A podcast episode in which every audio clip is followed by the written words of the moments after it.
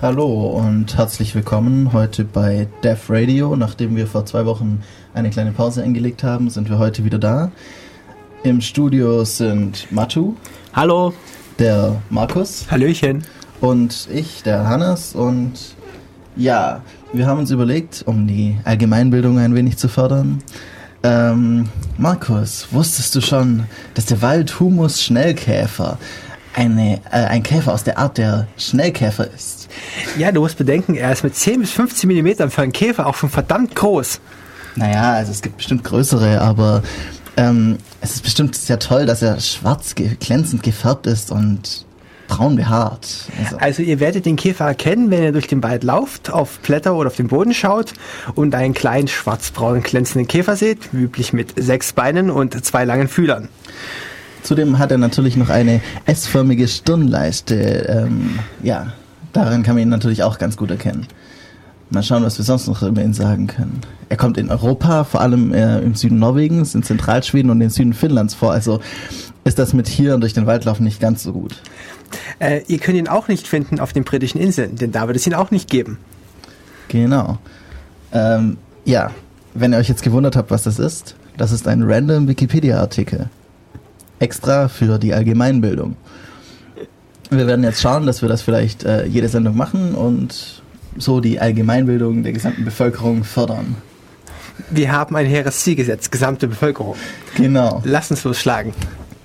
Okay.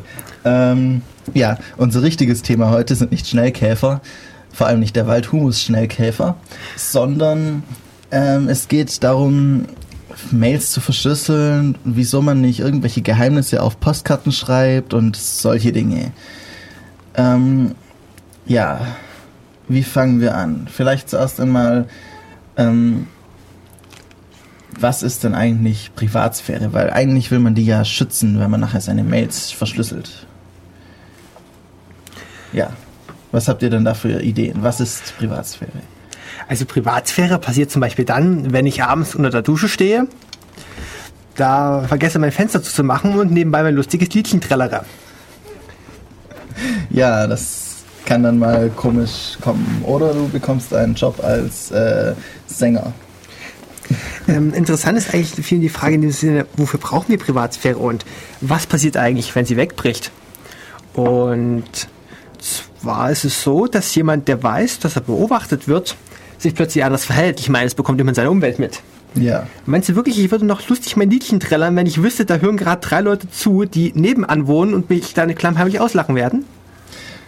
Kommt darauf an. Es kann schon sein, wenn, wenn du es vielleicht auch extra machst, damit sie ähm, gestört werden, aber normalerweise würdest du es vermutlich nicht tun, ja. Ja, kann man denn dann klar Privatsphäre mit Intimsphäre gleichsetzen? Ähm, jein, also Intimsphäre ist nochmal etwas privater als Privatsphäre sozusagen. Würde ich jetzt sagen. Ähm, Privatsphäre ist einfach nur, dass es nicht einfach niemandem was angeht, was ich dann eigentlich tue. Außer ich sag's ihm persönlich, dass ich das tue. Außer ich habe es ausdrücklich beabsichtigt und ich genau. weiß, dass er es wissen wird. Genau. Und, und Intimsphäre ist dann nochmal ein Stückchen weiter. Das sind Dinge, die ich niemals jemand anderem eigentlich sagen will. So. Ja, im Internet ist es ja irgendwie so bisschen das Problem, dass viele Leute gar nicht wissen, äh, was passiert da mit, mit, oder was passiert mit den Daten, die ich da im, im Internet anhäufe, oder was, was, passi was passiert da überhaupt? Ja. Äh, wer hat da Zugriff drauf? Wer sieht da was? Und ich denke, vielen Leuten ist einfach nicht bewusst, dass man zum Beispiel äh, Mails typischerweise einfach so lesen kann, wenn sie über einen Rechner geleitet werden. Ja. Genau, das ist ähm, ein bisschen ein Problem, dass die Menschen oft dem Computer zu sehr vertrauen, weil der Computer, der, der rechnet ja richtig. Das hat, das hat man ja irgendwie, das kann man zeigen auch, dass der ganz toll ist und so, aber er muss halt die Daten trotzdem irgendwo speichern und niemand weiß, wo welche Daten gespeichert werden. Das ist doch das größte Problem, finde ich jetzt persönlich, an dem ganzen ähm, Social Networking Zeugs dass man eben nicht weiß, wer jetzt die Daten nachher bekommt. Wenn ich genau sagen könnte, die zwei Personen dürfen die Daten haben und der Server ähm, hat die nur verschlüsselt und kann sie auch nicht knacken und ich kann mir dessen ganz sicher sein, dann würden würde das Ganze anders aussehen. Bevor wir jetzt allzu sehr aus der technischen Welt erzählen, ja. mag ich mal in die Praxis kommen. Und zwar ist es so, wir als Radiomoderatoren dürfen wir ab und zu mal Interviews führen. Und es ist so, dass ein persönlich gesprochenes Wort vertraulich ist.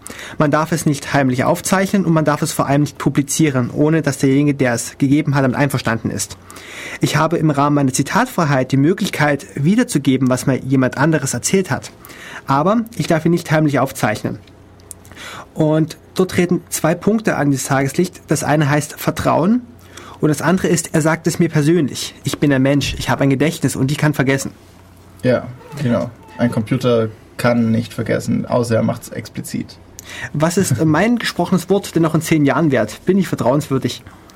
Und genau hier tritt die Diskrepanz ein, diese Sicherheit, die man von Mensch zu Mensch scheinbar hat, kann technisch sehr leicht verloren gehen. Ja. Das ist auch dann noch ein Punkt, den man ähm, Trust nennt. Eigentlich dann eben, wie weit kann ich denn auch dem Gerät vertrauen? Äh, geht dann auch in die Richtung, wie weit kann ich dem vertrauen, was es mir schickt? Stimmt das denn überhaupt? Aber auch eben so Sachen, ähm, will ich dem überhaupt gerade jetzt die Daten senden? Also meine Erfahrung ist, dass man äh, ziemlich schnell als paranoid abgestempelt ja. wird, sobald man sich mit sowas beschäftigt schon, ja. Und, ja. und solche Sachen wie Verschlüsselung einsetzt. Äh, aber Sie würden auch nicht auf die Idee kommen, also niemand würde auf die Idee kommen, einen Brief, der an jemanden persönlich adressiert ist, der auch irgendwelche... Am besten noch irgendwie so Anwalt und hier ähm, Hinterlassung und kommen Sie da und dahin, Sie haben eine Million Euro. Äh, genau. Also so, sowas würde man nicht einfach einen Zettel verschicken, sondern sowas packt man in einen Briefumschlag, verschließt den und ähm, ja, und das, das zeigt dann. Das Briefgeheimnis. Genau, und, und man, man, man muss dann natürlich den Leuten, die das überbringen, vertrauen, dass, dass sie da keinen Unfug mittreiben. Aber äh, bei Mails ist es eben anders. Äh, Mails sind werden eben nicht verschlossen geschickt, sondern jeder kann sie lesen. Ja, was dieses Vertrauen angeht, würdet ihr wirklich alles, was ihr, was ihr in den Brief schreibt, auch auf eine Postkarte schreiben? Bei mir ist letztens Folgendes passiert. Ich habe auf Arbeit in der Poststelle einen Brief abgegeben, so ein Brief mit Fenster. Und da war unterhalb der Empfängeradresse noch die Betreffzelle lesbar.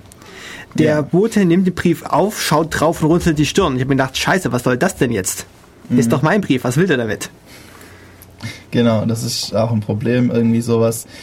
Ähm, gerade bei Briefen, die Menschen wollen vielleicht auch gar nicht, machen das nicht absichtlich, aber gerade wenn, wenn sowas passiert oder wenn man halt auf eine Postkarte, da schaut man halt mal drauf und ja, das ist irgendwie nicht so toll. Ich mag hier mal aus German-Bash zitieren. Meine Freundin behauptet, ich sei neugierig. Zumindest steht das in ihrem Tagebuch. Ja, ja genau. Okay. Ähm. Ja, das, Google hat jetzt auch neulich versehentlich äh, WLAN-Daten aufgezeichnet und wenn sowas dann versehentlich passiert, dann sind die Daten dann natürlich auch gleich irgendwo, wo man sie vielleicht nicht unbedingt haben kann. Ja, ja was Privatsphäre angeht, euer Tagebuch zum Beispiel. Also bei mir ist es mal vor langer Zeit passiert, dass meine Freundin mein Tagebuch rumgeschnüffelt hat und es gab am Ende einen ganz, ganz großen Streit. Es gab ein paar Sachen, die nicht gedacht waren, dass sie sie liest und sie hat diesen Grundsatz halt einfach gebrochen. Ja, das ist ähm, normalerweise funktioniert das halt relativ gut mit, zwischen Menschen. Also wenn man sich vertraut, dann kann man sowas auch machen und der andere akzeptiert das auch. Aber ähm, bei Maschinen weiß man das halt nie. Das kann irgendjemand halt reinprogrammiert haben, dem ist ja egal, der kennt einen ja nicht persönlich, der das programmiert hat. Und der liest halt einfach mal alles mit, vielleicht braucht man es ja mal irgendwann. Und da hat man eben solche Sicherheiten nicht. Ja. Ähm, wenn ihr mal äh, mit einer Postkarte ähm, verschlüsselte Sachen schicken wollt, das geht auch. Das können wir nachher noch sagen, wie das funktioniert. okay. Ähm, haben wir jetzt schon soweit abgedeckt, wieso man denn überhaupt verschlüsseln will? Oder? Naja, es gibt ja, ähm, ja, wieso will man noch verschlüsseln? Ähm, es ist einfach so, dass äh, Daten einen unglaublichen Wert haben, vor allem, mhm. äh, vor allem Daten in Massen. Und deshalb versuchen viele Leute, Daten in Massen zu sammeln, um diese dann verwerten zu können, um Werbung äh, gezielt an den Mann zu bringen, um ja, was auch immer, um sich irgendwelche Vorteile daraus zu verschaffen. Ja. Und ähm, da, dafür werden eben Daten automatisiert abgefangen und ausgewertet. Und das ist eigentlich was, was niemanden was angeht. Ja. Und da ist eben das Problem auch, äh, selbst wenn es nur automatisiert ist, sind es ja auch schon private Daten. Ähm, also selbst wenn dann nachher eine gewisse Datenkranke oder wer auch immer ähm, nicht genau weiß, dass äh, Person XY jetzt sich äh, Pornos angeschaut hat oder Pornos bestellen will. Ähm, es reicht ja auch schon, wenn sie ungefähr weiß, ja, alle, die Hälfte der Personen, die in diesem Alter sind, wollen das. Das sind schon Informationen, die sie eigentlich nicht haben sollte, die wieder komplett die Gesellschaft auch irgendwie wieder zersetzen können, teilweise, finde ich jetzt. Ja, ich mag da jetzt mal aus der Vorlesung zum Thema Indus äh, Informationsgesellschaft und Globalisierung zitieren, woher eigentlich das Grundrecht auf informationelle Selbstbestimmung hergeleitet worden ist. Das kommt aus dem Urteil des Bundesverfassungsgerichtes zu einer Volkszählung. Die war in den 80er Jahren und zwar sollten die Bürger ankreuzen, wie viele Personen in ihrem Haushalt leben, welchen Beruf sie zurzeit ausüben, was ihr höchst erreichter Schulabschluss ist was ihre letzte Weiterbildungsmaßnahme war, was ihr durchschnittliches Jahreseinkommen ist, welche Rundfunkgeräte sie verwenden. Und es ging einfach darum, dass man dort beim Bundesverfassungsgericht geklagt hat. Man hat aus Artikel 1 und Artikel was was 6 oder 2 dann hergeleitet, dass jede Person das Recht auf informationelle Selbstbestimmung hat, mit der Begründung, ein Mensch, der weiß, dass er beobachtet wird, verhält sich im Gemeinwesen anders. Er wird plötzlich versuchen, ein anderes Bild von sich in die Öffentlichkeit zu bringen. Und dieses Bild, dieses Spiel, das er spielt, macht das Gemeinleben kaputt. Genau. Darum ist es wichtig, dass sich jeder Mensch so verhält, wie er natürlich ist. Genau. Und gerade auch bei der Volkszählung, also ich weiß ja nicht, aber Gehalt, letzte Weiterbildungsmaßnahmen haben doch nichts mit einer Volkszählung zu tun. Eine Volkszählung ist, ja, wir haben so und so viele Leute im Land. Das ist für mich eine Volkszählung. Ja, so und so viele sind männlich, so und so viele sind weiblich Fertig. und sie sind so und so alt vielleicht noch. Genau, vielleicht noch alter. Dann kann man nämlich schön demografisch und das sollte eigentlich, das ist eine Volkszählung.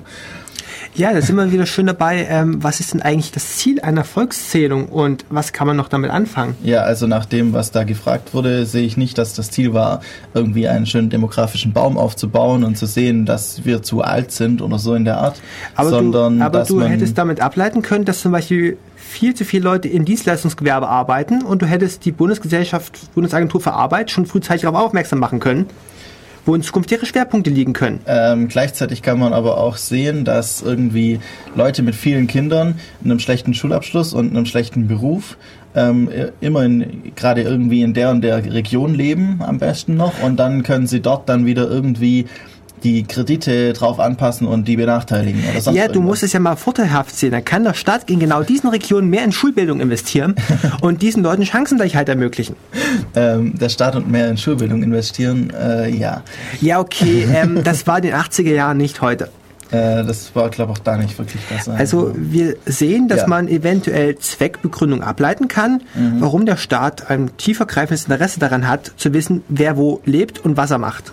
Ja, dazu muss man aber auch nochmal eben sagen, dass Daten, die irgendjemand sammelt, immer missinterpretiert werden können und es auch sehr oft werden. Ja, meistens, wenn, wenn Daten vorhanden sind, selbst wenn anfangs versprochen wird, dass nichts ja. mit denen gemacht wird, fast immer gibt es das Problem, dass diese Daten äh, ja, in falsche Hände kommen und dann anders interpretiert werden. Zum Beispiel, das hat Tobi mal vor Ewigkeiten in einer Sendung gesagt, wo wir ähm, Verschlüsselung von Festplatten hatten, war das, glaube ich, hat er gemeint, wenn jetzt jemand ähm, bei, da er viel Sport macht und dauernd mit dem, äh, jeden Tag mit dem Fahrrad zur, ähm, zur Arbeit fährt, geht in eine Versicherung, die eben für ihn günstiger ist, weil er eben so viel Sport macht, dann ist sein ähm, eben sein Risiko, dass er krank wird, ja geringer und dann bekommt er einen besseren Beitragssatz. Jetzt bekommen die aber irgendwie die Daten von seinem Laptop, der da irgendwie, oder von seinem Handy, das in seiner Hosentasche ist, oder im Rucksack, während der Fahrrad fährt und der fährt immer an McDonalds vorbei und es lockt sich immer in dieses WLAN ein. Jetzt bekommt die Versicherung natürlich die Daten von diesem WLAN-Netz. Und äh, dann kann sie natürlich missinterpretieren, dass er jeden Tag dort sich was holt. Und das wäre ja natürlich eine vollkommen falsche Darstellung. Also je mehr Daten man hat, desto mehr Missinterpretationen kann es auch geben. Ähm, ich reiße mal kurz das Thema rum, bevor wir hier einschlägig in unsere Diskussion verfallen. Könnt ihr uns natürlich auch anrufen unter 0731 938 6299. Ihr ruft hier an, wir nehmen euch auf Leitung und nach einem kurzen Gespräch könnt ihr auch auf Sendung gehen. Genau. Nochmal die Nummer 0731 938 6299. Okay. Ähm, ich, ja, ja die, die, das, was wir jetzt mit der Volkszählung und so hatten, da kann man natürlich leider mit Verschlüsselung nichts tun. Ja. Aber ähm, was es auch noch gibt, äh, viel mehr, immer mehr Dienste werden ins Internet ausgelagert, ins Web, ins Internet, Online-Banking, äh, Shopping im Internet, äh, eBay und so weiter. Alles äh, jetzt wir ähm, auch beim beim Autokauf neue Kennzeichen kann man im Internet bestellen. Ja. Genau, ganzen Bürgerdienste, Bürgerdienste der Stadt Ulm. Das, es, es gibt lauter Online-Portale, die äh, Steuererklärung wird übers Internet abgegeben. Ich habe online nachgeguckt, ob mein Reisepass bereits fertig ist. Ja, genau, ja. solche Sachen kann man machen. Und solche Sachen sind nun wirklich Daten, die andere Leute nichts angehen. Was im Internet auch noch ein Problem, äh, Problem ist, dass man wissen möchte, ob man wirklich mit demjenigen redet, für den er sich ausgibt. Also wenn ich ähm, bei der Stadt Ulm irgendwie äh, bei, bei den Bürgerdiensten etwas mache, dann möchte ich davon ausgehen können, dass es auch die Stadt Ulm ist, bei der ich das mache. Und nicht jemand, der sich dazwischen geschaltet hat und meine Daten dann abändert oder fälscht.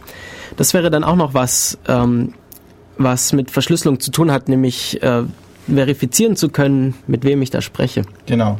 Und das ist auch natürlich wichtig, wenn wir wieder Mails schreiben, weil ähm, da kommen, ja, ich denke, wir kommen nachher noch dazu, wie das technisch, wie das mit Mails funktioniert. Wir haben jetzt einen groben Überblick darüber gegeben, wieso man denn überhaupt sowas verschlüsseln will. Und ich würde sagen, wir machen jetzt ein klein wenig Musik. Musik.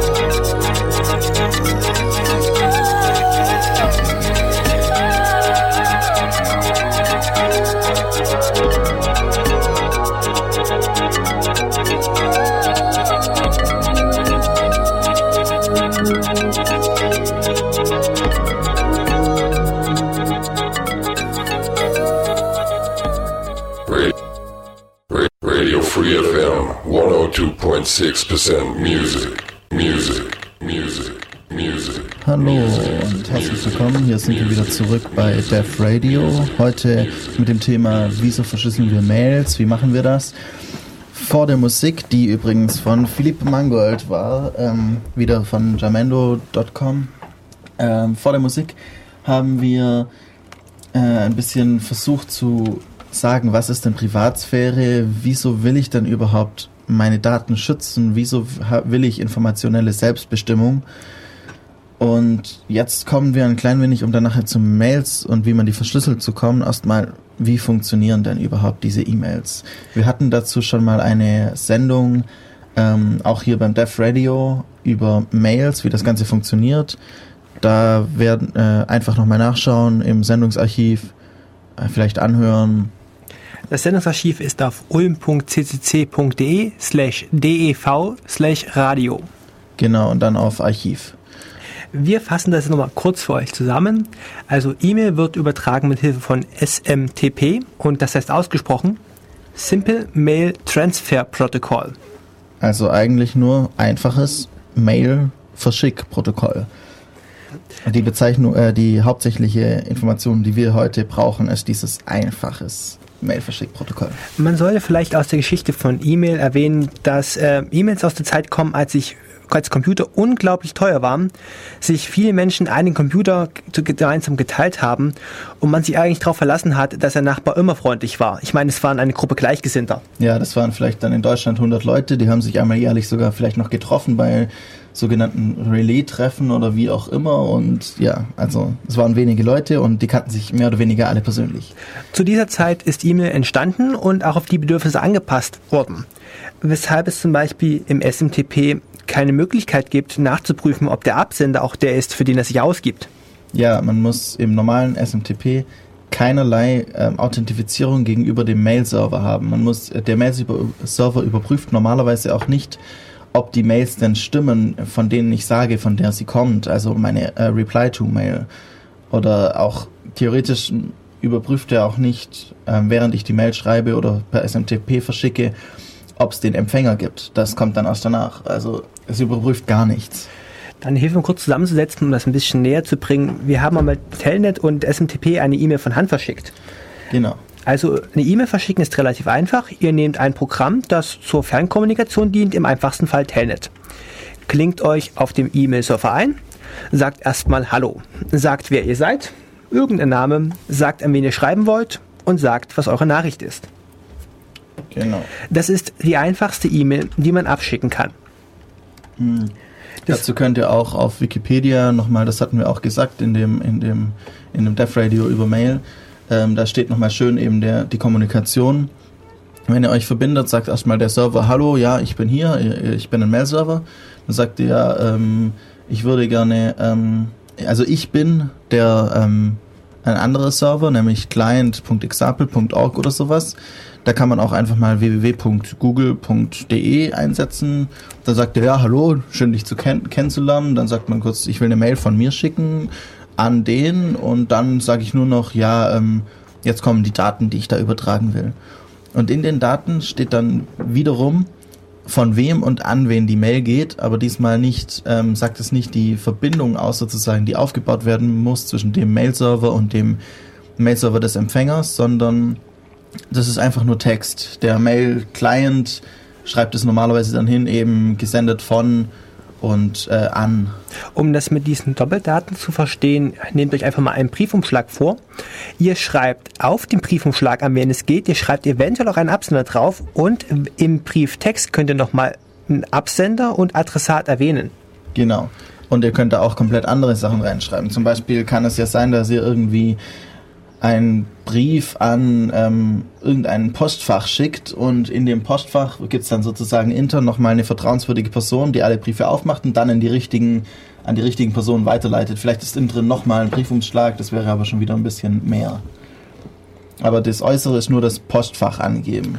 Wir haben das im praktischen Beispiel bei uns im Büro im Postoffice. Ihr schickt einfach an unsere Hausnummer und dann sind 200 Leute in den Büros, die einfach ihre Post zugestellt bekommen. Das heißt, wir haben intern einen Postbeamten, der die Briefe noch einmal unterverteilt. Genau. So ungefähr kann man sich das vorstellen. Deshalb bekommt man ja auch häufig äh, Spam-Mail mit sich selber als Absender. Ja. Weil das eben geht. Weil ja. man muss draußen nicht das gleiche draufschreiben wie innen und typischerweise sieht man nur das von innen. Ja, und auch und das man muss Außen eigentlich auch gar nicht, auch nicht richtig sein. Ja, richtig, das Außen muss nicht richtig sein. Der Absender muss nicht stimmen, genau wie auf dem Brief. Ja. Ich kann auch irgendwas draufschreiben. Es muss nicht mal der Empfänger stimmen, aber das wäre blöd, weil dann kommt es ja nicht an. Okay. Ähm, wer sich dazu mehr interessiert, wie das genau funktioniert, einfach mal die Wikipedia-Seite anschauen. Da ist eine schöne Tabelle, wie das Ganze aussieht. Ähm, vielleicht einfach mal selber einen Mail-Server zur Hand nehmen, der keinerlei außenrum gepflasterte äh, Authentifizierung hat. Zum Beispiel, also viele verschiedene ähm, so Online-Mail-Server, wo man kostenlos Postfächer bekommt, die haben nochmal eine Authentifizierung um SMTP herum gebastelt. Aber SMTP an sich kann das nicht. Und ja, sobald man eben diese ähm, so einen Server hat, zum Beispiel der Uni-Server ist so einer, einfach mal ausprobieren. Ähm, natürlich braucht man beim Uni-Server auch wieder ein Uni-Mail, ähm, um das rausschicken äh, zu können, richtig, aber ja, einfach mal mit ihm reden und sich mal anschauen, damit man weiß, wie unsicher dann dieses Protokoll eigentlich ist. In dem Moment können wir nochmal über Datenmissbrauch reden, wenn man irgendeinen beliebigen Absender angeben kann, zum Beispiel Absender Rechnungsadresse at ib.de. Das genau. sogenannte Phishing, wo jemand behauptet, jemand anderes zu sein, der zufälligerweise eine Rechnung für euch hat. Genau. Ähm, Phishing beruht einfach darauf, ich sage jetzt, hallo, ich bin hier Sparkasse und wir müssen leider hier unsere Konten umstellen und deswegen brauchen wir mal kurz Ihre Kontodaten, Ihren PIN und folgen Sie einfach diesem Link und dann geht das ganz einfach. Und dann wird zusätzlich auch noch die Webseite natürlich ein bisschen äh, verändert, damit es dann so aussieht, als ja, wäre das von der Sparkasse. Nachgebaut einfach, ja, nachgebaut. Genau. Ähm, das finde ich auch ganz furchtbar, dass man viele Rechnungen per Mails per Mail geschickt bekommt. Ja. Das halte ich also unverschlüsselt und unsigniert. Genau. Äh, mit Verschlüsselung und Signatur wäre das okay, selbst mit nur Signatur, naja gut, man wüsste wenigstens, dass das woher sie kommt. Vermutlich. Kommt. Vermutlich kommt, wenn man das verifiziert. Ja. Da kommen wir später noch dazu. Aber ähm, meistens ist es ja so, dass man wirklich einfach Rechnungen zugeschickt bekommt. Mhm. Ähm, ich habe äh, letztes Jahr ein Mac gekauft oder vor zwei Jahren. Die Mail habe ich auch äh, per, äh, die, die, die Rechnung habe ich auch per Mail bekommen, unverschlüsselt ja. und unsigniert. Ähm, genau wie bei meinem Internet Service Provider.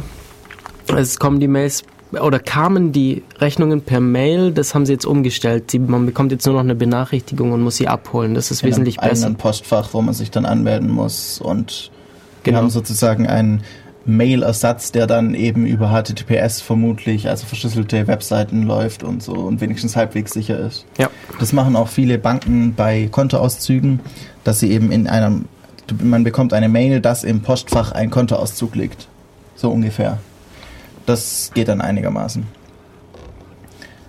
Ähm, ja. Okay, äh, also was bei Mails eben wirklich wichtig ist, Sie sind einfach nur Text. Jeder kann sie schreiben. Sie können einfach nur gefälscht werden. Man kann irgendwas reinschreiben. Und das Problem ist, dass sie einfach nur Text sind und sie auch übertragen werden müssen übers, übers Internet. Müssen sie ja von Server zu Server, bis sie am richtigen Server sind für den Empfänger, so ungefähr. Und dort kann man überall einfach mitlesen weil sie einfach Text sind. Das ist auch das gleiche Spiel mit den Postboten. Wenn ihr einen Brief in den Briefkasten werft, läuft er durch verschiedene Hände an verschiedenen Postverteilerstellen und theoretisch könnte er an jeder dieser Stellen aufgerissen und gelesen werden. Genau. Bei Briefen fällt es normalerweise auf. Da gibt es aber auch kleine, so, so, tolle Dinge, mit denen man den Brief rausdrehen kann und wieder reinstecken kann und man sieht dann nicht, dass der Brief gelesen äh, wurde, aber das sind die Spezialitäten der Geheimdienstleute.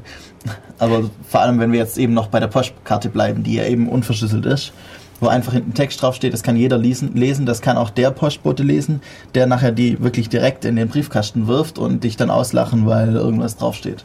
Und jeder zwischendrin kann es auch. Genau. Und man weiß nicht, wer da zwischendrin war. Das heißt, man hat keine Kontrolle darüber eigentlich. Okay. Jetzt haben wir soweit SMTP wohl. Die Grundlagen von SMTP besprochen. Ja. Wir hatten bereits jetzt mit dem Problem von SMTP das erste Bedürfnis wiederholt, das wir in dem Verschlüsselung haben. Wir wollen sicherstellen, dass der Absender der richtige ist, für den es sie ausgibt, also Authentifizierung. Genau. Wir wollen eben sagen können, ja, das kommt wirklich von dem und das kommt nicht von dem und deswegen vertraue ich dieser Nachricht nicht. Zum Beispiel irgendwelche wichtigen Serverdaten, wenn die dann von irgendjemand verschickt werden oder eben Rechnungen, dann kann ich ja einfach sagen, ja, keine Ahnung, ich weiß nicht, ob ich der Rechnung vertrauen darf. Also zahle ich mal nicht. Ja. Also ist das doch jetzt der perfekte Anlass, mal mit den Gegenmaßnahmen anzufangen. Ja, Okay, was ist Verschlüsselung? genau. Ähm, ja, da gibt es ja verschiedene Arten von Verschlüsselung. Angefangen hat es mit äh, ganz einfacher sogenannter symmetrischer beziehungsweise klassischer Verschlüsselung. Ähm, das sind Synonyme und ähm, das bedeutet einfach, man, man hat einen Nachrichtentext und äh, möchte den mit auf irgendeine Art und Weise unleserlich machen, sodass ihn aber ein Empfänger wieder lesbar machen kann. Und zwar möglichst nur der Empfänger. Genau. Und symmetrische Verschlüsselung funktioniert so, typischerweise wird mit einem Schlüssel, in welcher Art auch immer, verschlüsselt und mit demselben Schlüssel wieder entschlüsselt. Das heißt, der äh, Sender und der Empfänger müssen beide dieses Geheimnis, diesen Schlüssel kennen. Genau.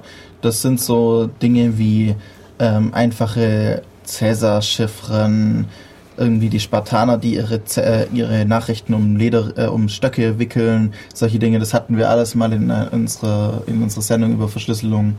Eben die ganzen symmetrischen, wo einfach beide genau das gleiche Geheimnis kennen. Die Sendung hieß Besondere Zahlen und Kryptographie. Genau. Okay, wer sich also näher für symmetrische ähm, Verschlüsselung interessiert, kann sich die Sendung nochmal anhören. Oder auch den bei einem Chaos-Seminar, ich weiß nicht, ob die schon online gestellt sind, die Sendung von den Lightning Talks. Das gab es auch von mir einen kleinen Vortrag über Enigma, wie das Ganze funktioniert. Ist auch eine symmetrische Verschlüsselung. Beide brauchen die gleiche Enigma oder eine Enigma, die gleich eingestellt ist, um das zu schaffen.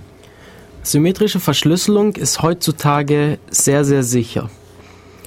Ähm, wenn man bestimmte Sachen beachtet, wie die Schlüssel müssen zufällig sein und solche Späße. Da kann man vielleicht zu Enigma sagen, die hatten ganz tolle Ideen und dann haben sie aber gedacht, um das, um Sicherheit noch ein bisschen höher zu treiben, schränken sie ihre Zufälligkeit wieder ein und das war dann ein bisschen blöd, weil sie äh, an zwei aufeinanderfolgenden Tagen nicht die gleichen Startzustand äh, haben durften und solche Dinge.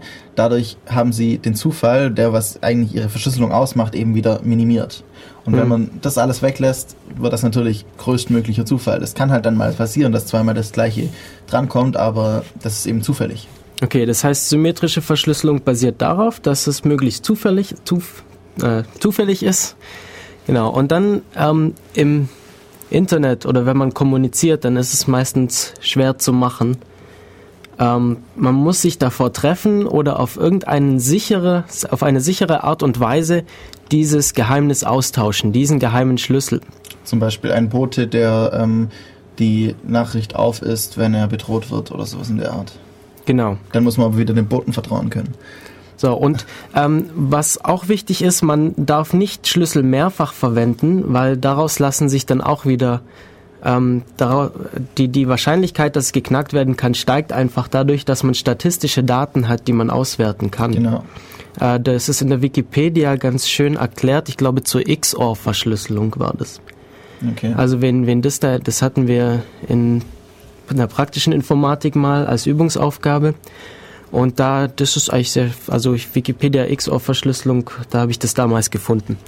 Okay, das heißt, um das jetzt nicht machen zu müssen, ach genau, was, der Aufwand steigt auch noch, wenn man mehrere Personen hat, als nur eine, mit der man kommunizieren möchte, dann braucht jedes Paar von Leuten ihren eigenen, ihr eigenen Schlüssel. genau. Das heißt, wir wollen eigentlich sowas wie, ich möchte einen Schlüssel haben und alle Leute können mir mit diesem Schlüssel Sachen schicken. So ist so, das ist, das ist die Idee der asymmetrischen Verschlüsselung. Das heißt, ich habe ein, einen Schlüssel, der ist öffentlich, mit dem kann man diese Nachrichten verschlüsseln, abschließen und mir schicken und ich habe einen geheimen privaten Schlüssel und der passt auf den öffentlichen und kann diese mit dem öffentlichen Schlüssel verschlüsselten Daten wieder aufmachen. Und sonst niemand. Das heißt auch nicht der, der es sendet, kann sie wieder aufmachen, sondern nur der Empfänger. Das kann man sich so vorstellen, man nimmt seinen Text, packt ihn in eine ähm, Titanbox, wie auch immer, irgendwas, das ganz sicher ist, wo man, wenn man drauf hat, nicht kaputt geht, macht vorne ein Vorhängeschloss dran, das ist dieser Public Key, also der Schlüssel, den alle kennen, Schick, schickt es dann über irgendeinen Weg, weil das geht ja nicht kaputt, ist am besten noch wasserdicht und so Sachen. ähm, und dann, sobald es bei mir angekommen ist, habe ich als einziger eben den Schlüssel, der auf dieses Vorhängeschloss passt. Genau, also ich, wenn ich Nachrichten bekommen möchte, verteile ich einfach vorher Schlösser und die kann man einfach zuklipsen, dann sind sie zu. Das erinnert mich Und nur ich habe den Schlüssel, ja. Das erinnert mich an das uralte Brieftaubensystem. Ich habe meine Tauben, die nur zu mir nach Hause fliegen, die muss ich an alle Bekannten verteilen, die mir Briefe schicken wollen. Stimmt, das Genau. ist das ja, das ist ein guter Vergleich. Außer sie werden abgeschossen. Da hat man dann natürlich wieder das Problem, wie tausche ich den Schlüssel aus, aber da kommen wir später dann nochmal dazu. Ja. Okay, ähm, heutzutage funktioniert dieses asynchrone Verschlüsseln eigentlich alles auf dem RSA-Algorithmus, ähm, auch eben besondere Zahlen und Kryptographie. Dort haben wir das versucht zu erklären. Ja, also es basiert, gut ja, erklärt, Entschuldigung. glaub ich. Ja, Ja, es ist- basiert eben darauf, dass es schwierig ist, ähm, große Zahlen zu faktorisieren. vor allem, ja, Ja, vor allem wenn die großen Zahlen wieder nur aus zwei Primzahlen bestehen. Genau, wenn Dann wird es ein bisschen, also ein Produkt von zwei Primzahlen sind, dann wird es sehr schwer, genau die Primzahlen rauszufinden. Und diese zwei Primzahlen sind eben ähm, öffentlicher und äh, privater Schlüssel oder werden daraus abgeleitet wieder. Ich glaube, wir sollten uns hier nochmal vorheben, was wir wirklich mit großen Zahlen meinen. Es ist so, dass mit Zahlen, die größer als 10 sind, Rechnen irgendwann mal schwierig wird. Wir haben so Zahlen in der Größenklasse so, wir hatten 2 hoch 1024, sind dann in 10 hoch, wie viel? 10 hoch 900? 10 hoch Viel. 10 hoch unglaublich viel. Also so wirklich so Zahlen, die nicht mehr auf ein Blatt DIN A4 passen. Genau. Und eben solche Zahlen benutzen wir. Und wenn man jeden Buchstaben der Nachricht wieder einzeln mit so einer Zahl verrechnet, hat man extrem viel Aufwand, da irgendwas durchzuprobieren. Ja, darauf basiert auch das ganze System. An sich ist es einfach nur, mathematisch ist es relativ leicht, das ist klar, dass das so funktioniert, aber es dann wirklich die genauen Schlüssel rauszufinden, ist unglaublich rechenaufwendig. Das Problem ist auch, wenn, wenn jetzt aber jemand was findet, wie das schneller geht, dann ist unsere gesamte asynchrone, äh, asymmetrische Verschlüsselung, die wir heute betreiben, völlig, völlig nutzlos. Ja, Und, das, und auch, auch Nachrichten, die bereits verschickt wurden, können dann verschlüsselt werden. äh, entschlüsselt werden. Äh, entschlüsselt werden, Entschuldigung. ja, ähm, ja, also das heißt, der, das, das finde ich auch schwierig, dass eigentlich alles, das Rechenpower immer mehr wird. Das heißt, es wird auch einfacher, einfach alle Schlüssel durchzuprobieren. Und wenn man jetzt heute was versendet, dann kann es gut sein, dass in 20 Jahren, dass man das gut lesen kann, gut ja aufmachen dass man kann. irgendwie eine halbe Stunde halt rechnen lässt und dann ist der Key da, so ungefähr. Und sobald man einmal den Key hat, kann man natürlich die ganze Zeit alle Key, alle Nachrichten, die mit diesem Key wieder ähm, verschlüsselt wurden, wieder entschlüsseln. Also das ist dann gar kein Problem mehr. Dazu vielleicht auch noch vor, ich glaube vor einem Jahr jetzt ungefähr, wurde der RSA mit 2 hoch 768 geknackt. Ja. Also das heißt, man sollte jetzt keine Schlüssel, auf gar keinen Fall mehr Schlüssel mit 2 hoch, äh, also mit 768 Bit Breite nehmen, weil das bedeutet, dass man innerhalb von zweieinhalb Jahren auf jeden Fall alle Nachrichten von einem lesen kann. Die haben nämlich zweieinhalb Jahre gebraucht, um diesen Schlüssel zu knacken. Ge- Geht es auf die spezielle Bitfolge oder ist es bis zu dieser Bit, bis zu dieser Länge?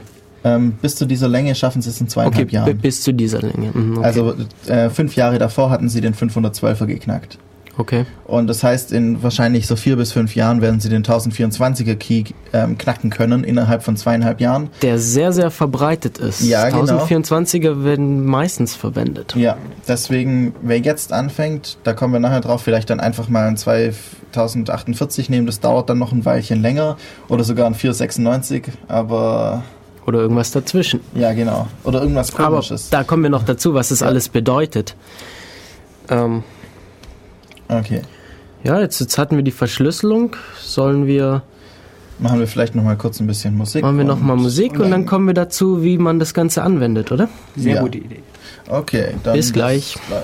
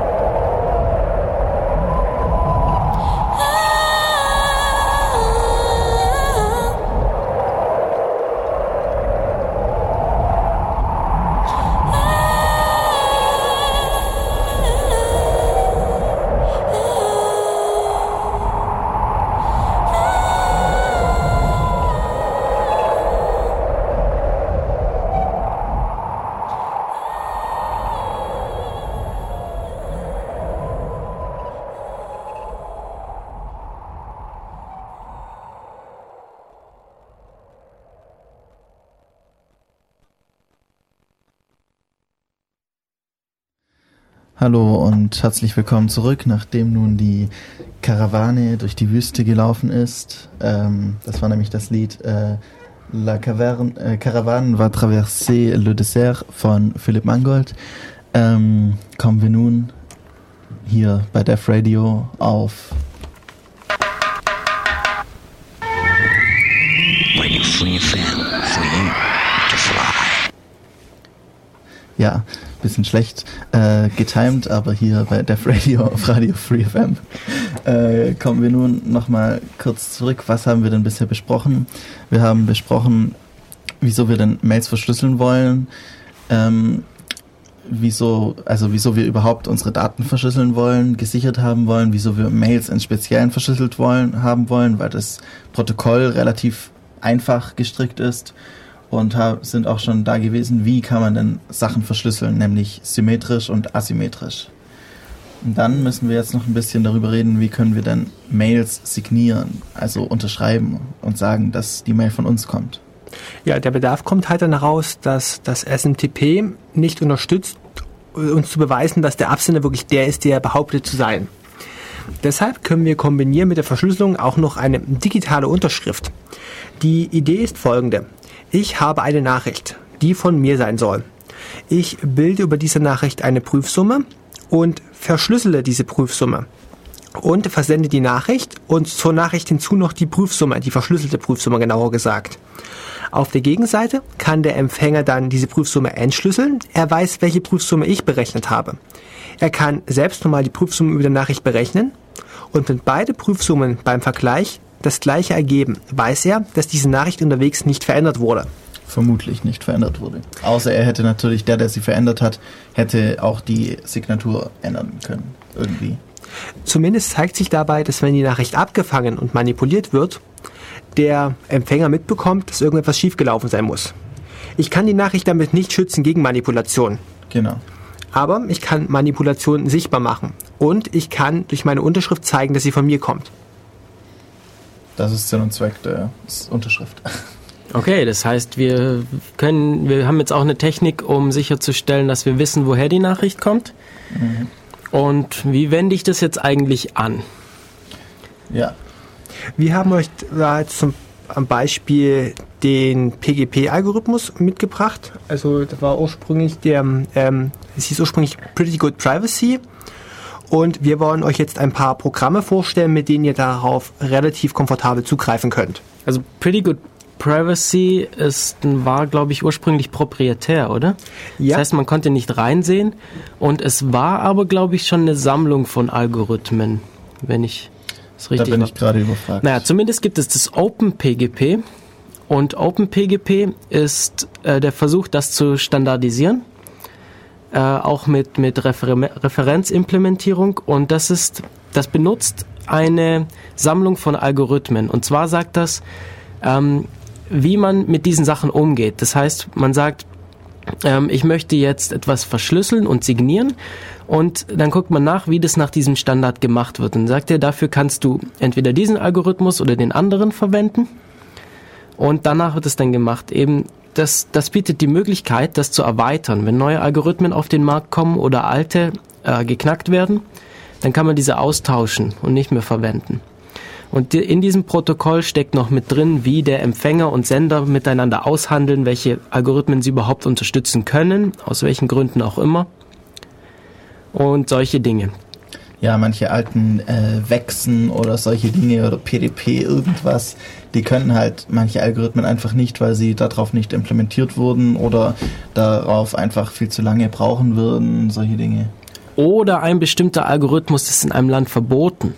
Zum Beispiel, das wäre natürlich auch möglich. Da können wir nachher nochmal drauf kommen, wie das rechtlich genau. Genau, da können wir drauf kommen und ähm, da wir da jetzt nicht so wahnsinnig viel drüber wissen, wäre das eine optimale Möglichkeit, euch im Chat zu beteiligen oder, oder anzurufen. Telefon. Und das mit dem Chat funktioniert wie?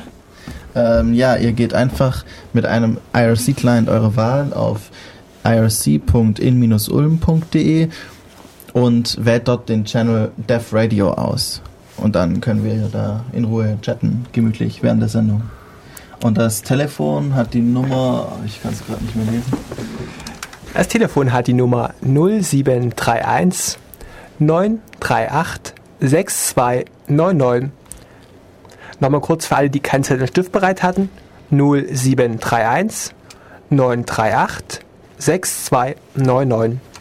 Wir freuen uns auf euren Anruf und. Und auf eure Nachricht im Chat. Also, wenn genau. ihr da was wisst, in welchen Ländern die Gesetzgebung wie aussieht mit Thema Verschlüsselung, äh, einfach mal Bescheid sagen. Wir gehen dann drauf ein. Genau. Okay, ähm, wir hatten jetzt eben gerade, wie man signiert, dass man eben eine Prüfsumme macht, die verschlüsselt. Mit welchem Key wird die dann verschlüsselt? Die Prüfsumme wird mit deinem eigenen Key verschlüsselt. Mit, mit deinem geheimen Key, Key. Mit dem geheimen Key. Das heißt, jeder, der diese Nachricht sieht, kann verifizieren, dass sie von dir kommt. Genau. Nicht nur der Empfänger an sich, sondern jeder kann verifizieren, dass sie von dir kommt. Genau. Das Außer wenn sie darum außenrum nochmal verschlüsselt wird, dann geht es natürlich ja, nicht mehr. Genau. Also man muss sich dessen auch bewusst sein, dass eben so eine Mail theoretisch auf jeden Fall dann auch ähm, ein fast so wie geschriebenes Papier einen, ähm, einen rechtlichen, juristischen ähm, Bestand hat auch, weil man kann, kann, sobald man zuweisen kann, dass dieser Private Key nur in deinem Besitz ist, kannst nur du sie verschlüsselt haben, mehr oder weniger. Das Wort, was du, glaube ich, verwenden wolltest, heißt Beweiskraft. Ja. Also es gibt da immer so ein bisschen noch natürlich Ausnahmefälle, dass es irgendwie halt doch irgendwie mal geknackt wurde oder so, aber das muss man dann auch erst beweisen. Also normalerweise heißt das, die Mail kommt wirklich von mir und das kann ich auch nicht mehr widerrufen. Okay. okay. Ja, also was brauche ich jetzt? Ähm, es gibt da ganz viele verschiedene Stufen, wie man das anwenden kann. Von ich mache es mir ganz einfach und verwende fertige Sachen, die alles für mich machen, mhm. wo ich wirklich nur sagen möchte, ich möchte Verschlüsselung verwenden und ich möchte an den verschlüsseln und an den und ich möchte verschlüsselte Sachen bekommen bis hin zu, ich mache alles selber und kontrolliere jedes Bit, was da umgeschubst wird. Genau. Ähm, Vielleicht machen wir es auch am besten in der Reihenfolge, wie wir die Tools vorstellen, weil das dann die, ähm, die einfachsten zuerst und die anderen dann die also, Tiefe gehen ein bisschen später. Okay, also aus meiner Sicht, ich habe angefangen mit einer Web-Oberfläche, die Verschlüsselung okay. unterstützt und das war wirklich sehr einfach. Ähm, ich muss sagen, ich bin nicht zufrieden äh, damit geblieben. Es, es, hat viele Nachteile. Aber ähm, diese Web-Oberfläche heißt Horde, wird von unserer Uni verwendet, vom KITS und auch von einem ähm, Dienst, der, der Freemail anbietet, also kostenlosen E-Mail-Webspace. Äh, und zwar ist es auf taunusstein.net. Wer will, kann sich das anschauen. Äh, sie versprechen auch, dass ähm, keine Daten gelockt werden, also nur soweit sie benötigt werden. So, das steht da dann alles drauf. Auf jeden Fall ist es ein ganz normales Webmail, wie man das von keine Ahnung, Google Mail und Web Yahoo, Web.de, wie auch immer. Genau, man kennt es ja. Man hat eben eine Weboberfläche, da werden die Mails angezeigt, man kann sie lesen, schreiben, Anhänge anhängen. Und da gibt es in den Einstellungen ein äh, ein Teil, das heißt, ich möchte PGP verwenden. Und wenn man das auswählt, dann äh, kann man, da, dann wird es erstmal verwendet. Das heißt, man, man das, dieses, diese Oberfläche achtet dann auf, diese, auf dieses PGP-Protokoll. Und ähm, dann kann ich mir in dieser Web-Oberfläche einen Schlüssel erstellen. Da klicke ich dann einfach drauf, ich möchte mir ein Schlüsselpaar erstellen, einen geheimen und einen öffentlichen Key. Und äh, dann dauert es eine Weile und dann wird es gemacht. Da ist auch schon das erste Problem, beim, also bei den Anbietern, wo ich war oder wo ich das damals ausprobiert hatte, konnte man nur 1024 Bit lange Schlüssel erstellen. Ähm, wo du ja gemeint hast, das kann gut sein, dass das in wenigen Jahren äh, schon nach relativ kurzer Zeit geknackt werden kann. Ähm, ja, und, und dann hat man erstmal zwei Schlüssel. Und dann kann man da verschiedene Einstellungen machen. Zum Beispiel, dass der eigene öffentliche Schlüssel an jede Mail angehängt wird. Das heißt, dadurch macht man publik, dass man Verschlüsselung verwendet. Oder, und ja, bleiben wir mal dabei. Und dann können einem andere Leute verschlüsselte Sachen schicken. Genau, das, das war eigentlich, das ist eigentlich alles, was man zu tun hat. Also einmal das aktivieren, dass man es verwenden möchte und einen Schlüssel erstellen und dann sagen, dass man den auch verwenden will. Genau. Genauso einfach ist es eigentlich auch, wenn man Thunderbird benutzt, dann gibt es nämlich dieses Plugin Enigmail, E-N-I-G Mail. Und das tut eigentlich auch alles für einen. Also man installiert das, funktioniert meines Wissens mit eigentlich jedem gängigen Betriebssystem. Also ich weiß nicht, ob es bei Mac funktioniert, aber da ich benutzt man vielleicht dann auch MacMail, da kann Martin nee, später auf, noch was sagen. Auf, auf dem Mac funktioniert es, wenn man, wenn man so, Thunderbird okay. verwendet, kein Problem. Ja, okay, dann funktioniert es also auf jedem gängigen Betriebssystem. Man installiert einfach sich das Plugin rein. Man braucht dann eben noch die jeweilige ähm, GNU-PG ähm, oder PGP-Implementierung ähm, für das jeweilige Betriebssystem und dann funktioniert das einfach. Da geht es ganz einfach. Man startet sein Thunderbird mit dem Plugin drin, geht auf Verschlüsseln und ähm, kann sich dann ähm, in sein gibt es so einen Schlüssel ähm, äh, so ein Dialog, wo man seine ganzen Schlüssel verwalten kann. Dann kann man sich einen erstellen lassen, kann sagen, ja, man will die auf Keyserver hochladen. Was die Keyserver sind, kommen wir später nochmal drauf. Und dann funktioniert das eigentlich. Man gibt halt immer noch sein Passwort an und fertig. Würdest du sagen, dass der Dialog weitgehend selbsterklärend ist, wenn man noch nie etwas mit Schlüsselerstellung zu tun hatte? Ja, da gibt es sowas, das nennt sich neues Schlüsselpaar erstellen. Da klickt man drauf und dann ähm, fragt es noch zwei Sachen, glaube ich, ab und dann ist man fertig. Man muss noch ein Passwort eingeben und dann ist man fertig. Also funktioniert eigentlich selbsterklärend. Bindet sich auch gut in die Oberfläche von Thunderbird ein. Man sieht immer schön unterschrieben, verschlüsselt. Die Person kenne ich. Also da weiß ich, dass die andere Person wirklich die Person ist, wo im Key drin steht, dass sie es sein sollte. Und solche Dinge. Also funktioniert wirklich sehr leicht. Man kann auch die Schlüssel wieder exportieren, um sich eine Sicherheitskopie zu machen. Wenn man zum Beispiel auf zwei verschiedenen Rechnern den gleichen Schlüssel benutzen will, weil in seinem Account, dann kann man den exportieren. Man kann importieren direkt vom Filesystem. Schlüssel muss die also nicht aus dem Internet runterladen oder sonst irgendwie. Funktioniert alles. Sollten wir vielleicht nochmal wiederholen, dass die Lösung, die du eben angeboten hast, ausdrücklich für alle Benutzer vom E-Mail-Client Thunderbird ist. Genau. Das funktioniert nur mit Thunderbird zusammen, weil es eben ein Plugin für Thunderbird ist. Aber da ist wohl eigentlich fast das Beste, das ich kenne. Es ist auch sehr üblich, dass man einfach ähm, auf GNU-PG basierend, wovon wir jetzt hier eigentlich im Moment ausgehen. Also GNU-PG ist ein Programm, das OpenPGP kompatibel ist, ja. wenn ich das so richtig politisch korrekt ausdrücke. ähm, das heißt, das, das kann einfach alles, was OpenPGP kann. Es hält sich an diesen Standard und ist sehr, sehr verbreitet. Dieses Webmail-Interface, das basiert darauf, wobei man das austauschen kann, wenn man als Admin da Lust hat. Aber ähm, meine, also die von der Uni basieren darauf und das, was ich verwende auch, beziehungsweise verwendet habe.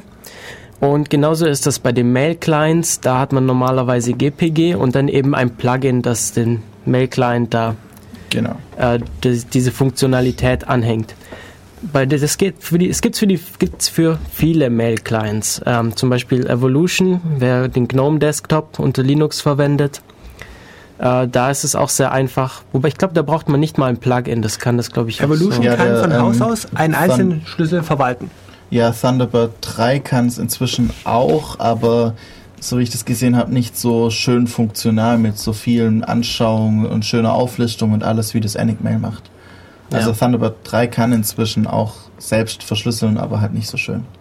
Äh, wer Opera Mail verwendet, das kann es, glaube ich, leider nicht. Ich glaube auch nicht. Vor allem, man kann in Opera ja eigentlich keine Plugins selber reinbauen. Ja. Also, deswegen. was ich mal gelesen habe, ist, dass man sie bekommen kann. Ja gut, na, lassen wir das. Also die meisten, viele, viele Mail-Clients haben Plugins beziehungsweise unterstützen das schon. Mhm. Einfach mal schauen, was da für einen gilt. Wenn Plugins nicht funktionieren, kann man natürlich das von Hand machen, das geht immer. Ja, ich wollte jetzt mal weiter Werbung machen. Ich habe das auf Windows getestet mit Hilfe eines Outlooks und ich habe mir da ein Paket, ein Paket heruntergeladen. Das Paket heißt PGP4Win, PGP4Win und in diesem Paket ist eigentlich alles drin, was man sich überhaupt zu PGP vorstellen kann. Da ist eine, ein Plugin für Outlook dabei. Da ist auch dabei eine grafische Oberfläche zur Schlüsselverwaltung und auch ein Kommandozeilen-Client. Ähm, die grafische Oberfläche dazu heißt Cleopatra. Und zu Cleopatra sollte man ein bisschen was wissen. Das Programm ist nämlich ein bisschen trickreich. Ähm, theoretisch sind alle Einstellungen selbsterklärend, wenn man im Kopf behält, dass diese Leute nicht von Schlüsseln reden oder von Kryptographie, sondern immer nur von Zertifikaten. Dort möchte man ein Zertifikat erstellen, wenn man einen neuen Schlüssel braucht oder wenn man an jemanden eine E-Mail verschlüsseln möchte und dessen Schlüssel zuerst in das Programm übernehmen muss, heißt das Ding Zertifikat importieren. Ein bisschen ähm, verwirrend, weil Zertifikate ja eigentlich ein klein nicht was anderes sind. Sie basieren vermutlich auf sehr ähnlichen Prinzipien mathematisch, aber von der Idee her sind sie auf jeden Fall was anderes. Ähm, es gibt auch ein Plugin für Outlook. Dort hat man dann einfach eine kleine lustige Schaltfläche mit einer Nachricht und einem Siegel unten dran. Draufklicken für Unterschreiben, digital unterschreiben und die Nachricht mit dem Schloss für Verschlüsseln. Der Rest ist dann eigentlich sehr selbsterklärend. Okay, das heißt auch Outlook, Outlook und Windows kann das, äh, wobei ich das jetzt vielleicht nicht unbedingt empfehlen würde. Ähm, es hat eine winzige Einschränkung und zwar haben die Windows-Plugins allesamt eine Meise. Und zwar äh, würdet ihr wissen, man kann E-Mails vom Server abholen über verschiedene Protokolle. Das Microsoft eigene Exchange-Protokoll macht bei Verschlüsselung immer Probleme. Es kommen alle E-Mails rein, aber nicht alle E-Mails raus. Hm, okay. Ja. Ähm, auch für Mac-User gibt es eine schöne Lösung. Ähm, entweder ihr benutzt Thunderbird mit Enigmail oder für die Leute, die Apple Mail verwenden, ähm, da gibt es äh, Mac GPG, nee, also es gibt auf jeden Fall genug PG für Mac. Moment, da schaue ich mal kurz nach der Internetseite. Genau, schauen wir nach, aus welcher Quelle du es holen willst. Ähm, und zwar Okay, da gibt es den äh, Mac GNU Privacy Guard und die Internetseite ist macgpg.sourceforge.net und äh, da gibt es erstmal GPG für Mac. Äh, da kann man auch eine grafische Oberfläche dafür runterladen, das heißt, man kann dann seine Schlüssel verwalten damit. Und ähm, dann gibt es ein Plugin für Mail und das nennt sich einfach GPG Mail. Ähm, genau. GPG-Mail äh, gibt's einfach mal danach suchen. Die URL ist ein bisschen lang. Wir stellen sie vielleicht ins auf die Def Radio Seite. Ja. Das können wir dann machen. Und äh, das hat man zu installieren. Ich habe das letzte Woche probiert. Ähm, es gibt Probleme, wenn man Snow Leopard verwendet. Also es, es funktioniert wunderbar bis äh, Mac OS 10.5. Bei 10.6 gibt es ein bisschen Probleme, wobei man es zum Laufen bekommt. Da muss dann halt der Mac-User doch mal die Kommandozeile benutzen, oder? Ja, ja, ja. Also es ist, es ist einfach bis, bis äh, Mac OS 10.5, 10.5. Ja. Okay. Man kann es hier als Zusammenfassung ziehen, ihr habt für Windows, Linux, Mac die Möglichkeit, dass ihr Thunderbird verwendet und alles bequem macht. Ihr könnt auch unter Microsoft Windows mit Outlook arbeiten und der Erweiterung PGP for Win. Ähm, ich selbst habe noch Evolution verwendet. Evolution kann von Natur aus einfach mit einem Schlüssel umgehen. Den kann man sagen, ich möchte E-Mails verschlüsseln. Den Rest macht er auch von alleine. Und alles, was danach kommt, kann man auf der Kommandozeile machen. Genau. Ja, wir haben auch noch einen Client, den ich verwende, äh, Mut. Also ja. Leute, die gerne auf der Kommandozeile was machen. Mut ist ein Kommandozeilen-Mail-Client. Der kann PGP von sich aus. Ähm, man gibt ihm dann an, welche, wie die Befehle für bestimmte Sachen lauten. Also man sagt ihm, wie lautet der Befehl für, ich möchte diese Mail verschlüsseln, bevor ich sie verschicke. Ich möchte diese Mail entschlüsseln, wenn ich sie bekomme. Ich möchte sie signieren. Ich möchte verifizieren, dass sie vom richtigen Absender kommt. Da gibt es in der, in der Config-Datei, stellt man dann ein, wie das funktioniert. Ähm, das war nicht ganz so einfach, bis ich das rausgefunden hatte. Aber mittlerweile funktioniert das sehr gut bei mir. Da wahrscheinlich dann einfach nochmal Manpage und Tutorials und so durchlesen. Da wird es bestimmt viele Leute geben, die das schon mal gemacht haben. Ja, ja. googeln hilft da ganz gut. Ja.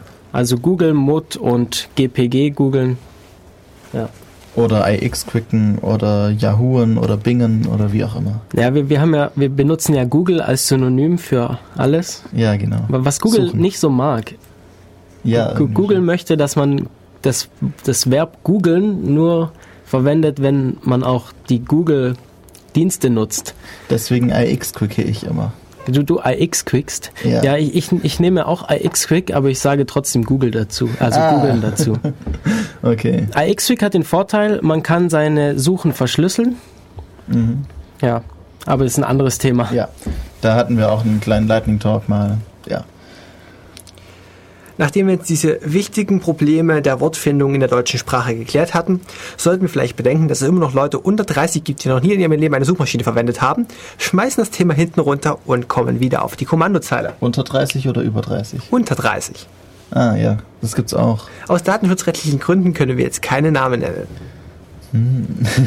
Okay, kommen wir wieder auf die Kommandozeile. Genau. Das ist so der Punkt, wo ich angefangen habe. Ich habe mir eine Bedienungsanleitung gesucht unter dem Stichwort GPG und äh, Tutorial und bin drauf gekommen, man braucht zuerst mal einen Schlüssel, wenn man verschlüsseln will. Und das geht ganz einfach. Unter Linux gibt es das Paket GPG. Wie heißt es unter anderen Betriebssystemen? Unter Windows bekommt ihr es mit mit dem GPB, GPG vorhin.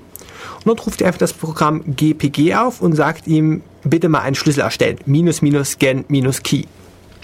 Natürlich dann auch auf dem auf der Kommandozeile. Auf die Oder? Kommandozeile. Ja. Er kommt dann zurück mit einigen Fragen. Zum Beispiel, wie die E-Mail-Adresse lauten soll, auf die der Schlüssel gehört. Welches Passwort ihr haben wollt. Das natürlich am besten sehr sicher wählen, weil das ist das äh, Passwort, mit dem ihr dann nachher unterschreibt. Also, dass eure Verifikation ist gegenüber dem Programm wieder, dass ihr wirklich ihr seid und das ist schon wichtig, dass das gut ist. Ich glaube, wir sollten das hier mal erwähnen, dass eure Sicherheit aus zwei Teilen besteht. Ihr habt einerseits diese Teil auf der Festplatte herumliegen, die euer Schlüssel ist. Und ihr habt das Ding hoffentlich in eurem Kopf und nicht auf der Platte euer Passwort. Ja, Beide Teile zusammen können eine E-Mail unterschreiben oder eine an euch adressierte E-Mail entschlüsseln. genau. Wenn eins von beiden abhanden kommt, kann man das andere Ding zerstören. Kommen wir vielleicht später drauf. Also, ihr stellt euch mit Generate Key einen Schlüssel. Er fragt euch vollautomatisch alles ab, was ihr haben wollt. Zum Beispiel, wie groß der Schlüssel sein soll. Oder mit welchem Algorithmus ihr arbeiten wollt. Im Prinzip könnt ihr im Zweifelsfall die Standardvorauswahl benutzen. Vielleicht bei der Schlüssellänge eben drauf achten. Ich würde jetzt gerade sagen, so vielleicht 2048 ist eine ganz eine Größe, die ganz okay ist. Es gibt ähm, diese Anleitung, also auf äh, gnupg.org gibt es das User Manual dazu. Äh, das ist, ja, es gibt einen ganz guten Überblick. Und ich weiß nicht, ob es reicht, um richtig tief einzusteigen. Also eigentlich sollte es normal. So, aber und Ja. ähm, ich werde gerade auf ICQ die ganze Zeit mit Nachrichten bombardiert, wie das auf BSD ist. Also Ja. BSD ist natürlich ähm, dieselbe Geschichte wie Linux, Unix insgesamt. Man kann auf Kommandozeilen basiert GPG verwenden und diese Plugins, die gibt es ja meistens, die- sind genauso gültig für Ja, also Äh, dieses Plugin, das müsste eigentlich auch für den Thunderbird, den man sich unter BSD, OpenBSD, FreeBSD oder so äh, geholt hat, kompiliert hat, müsste das eigentlich auch laufen. oder MUT. MUT funktioniert unter Mut funktioniert BSD. überall. Also, fast Also, überall. Ich Gleiche glaube nicht unter. Windows. Mut und funktioniert unter jedem Unix. Das wäre, glaube ich, eine Aussage, die man fast unterschreiben könnte. So, lasst uns mal bei der Schlüsselerstellung weitermachen. Also ihr sagt, ihr wollt einen Schlüssel haben, für welchen Namen, für welche E-Mail-Adresse, welches Passwort. Und dann sagt er, bitte warten Sie einen Moment, Ihr Schlüssel wird erstellt. Rödelt, rödelt, rödelt. Und sagt, dass Sie können auf der Tastatur rumtippen, damit es schneller geht. Rödelt, rödelt. Fragt mich, was macht der da eigentlich? naja, ihr wisst, dass man für das Verschlüsseln sehr, sehr große Zahlen braucht. So Zahlen in Größenklasse von, was haben wir vorhin gesagt, 10 hoch. Also eigentlich 2 hoch 1000. Ja, Also Zahlen, die nicht mal auf ein Blatt passen. Diese Zahlen muss er erstmal irgendwo herbekommen. Meistens zufallsgesteuert. und vor allem ähm, ist es ja wichtig, dass diese Zahlen so Primzahlen sind. Ähm, also er sucht Primzahlen und Primzahlen ist der einzige halbwegs ähm, akzeptable Algorithmus, den man benutzen kann, um Primzahlen zu suchen, ist ein sogenannter ähm, probabilistischer Algorithmus. Das heißt, er braucht Zufallszahlen. Und um jetzt gute Zufallszahlen zu bekommen, die wichtig sind, dass nachher wirklich auch Primzahlen rauskommen, ähm, braucht man eben viel ähm, random Shit, könnte man sagen. Also irgendwelche das Zeichen, die irgendwo im Speicher liegen, die dann irgendwie ausgelesen werden und dann über verschiedene ähm, Algorithmen, wie das möglichst weit gestreut werden. Und zum Beispiel Mausbewegung, Tastatur, Netzwerkverkehr können dann da herangezogen werden, ähm, an, ähm, gehasht werden und dann daraus werden dann wieder Zufallszahlen generiert. Wir sollten hier vielleicht nochmal den Sinn des Zufalls erklären. Es ist so, dass Menschen von Natur aus sehr schwache Passwörter verwenden. Ich meine, unsere Sprache besteht zum Großteil aus Vokalen, noch ein paar Konsonanten. Im Prinzip hat man schon viele Passwörter rausgefunden, indem man einfach eine Liste weiblicher Vornamen durchprobiert hat. Die meisten Leute können sich einfach ganz schlecht Passwörter merken. Ein Deshalb, gutes Passwort ist natürlich auch immer noch God. Deshalb müssen Passwörter zufallsgeneriert sein. Genau. Und das ist das Problem, was bei der Schlüsselerstellung so lange braucht. Der Rechner muss irgendwo Zufall herbeziehen.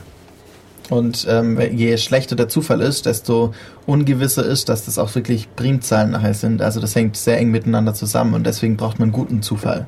Also man kriegt nie perfekten Zufall raus normalerweise in einem Rechnersystem. Das ist eigentlich fast unmöglich. Aber der Pseudozufall sollte sehr gut sein. Und dieser Hinweis, dass du auf der Tastatur rumtippen kannst, damit die Schlüsselerstellung schneller funktioniert, beruht darauf, dass er die Zeitabstände zwischen den Tastendrücken misst, um Zufall zu generieren. Oder wie schnell man die Maus bewegt und solche Späße. Und was ähm, hasht ähm, irgendwelche Netzwerkpakete und solche Dinge. Okay, das heißt, beim Generieren des Schlüssels wird, werden große Zufallszahlen erzeugt und dann haben wir ein Schlüsselpaar, einen öffentlichen und einen geheimen Schlüssel. Genau. Okay, was machen wir damit? Den, wenn man GPG verwendet, ist der erstmal in einem GPG-Schlüsselbund. Da hat man dann einen für die geheimen Keys, einen für die öffentlichen Keys. Und jetzt kann ich diesen öffentlichen Key an Leute verteilen. Ich kann ihn an meine Mails anhängen. Ich kann ihn den Leuten per USB-Stick geben. Äh, sonst irgendwie schicken. Übers Telefon diktieren, wobei das wahrscheinlich eine Weile braucht. Ja, aber es wäre vielleicht sogar, na gut, äh, wenn jemand mithört, und ich nicht unbedingt will, dass jeder meinen privaten, äh, meinen Public Key hat. Oder ja. ich kann ihn auch auf einen Key-Server hochladen. Sollen wir das jetzt machen oder sollen wir da später noch drüber Ich schlage vor, wir fangen jetzt direkt mit dem Key-Server an. Denn es ist ja schließlich ein Public Key und ich möchte anderen Leuten die Möglichkeit geben, Nachrichten an mich zu schreiben. Das ist jetzt eben die Frage, wie man es genau ähm, ausprägen will. Also normalerweise will man, dass ja jeder einem eine Mail schicken kann, die dann verschlüsselt ist.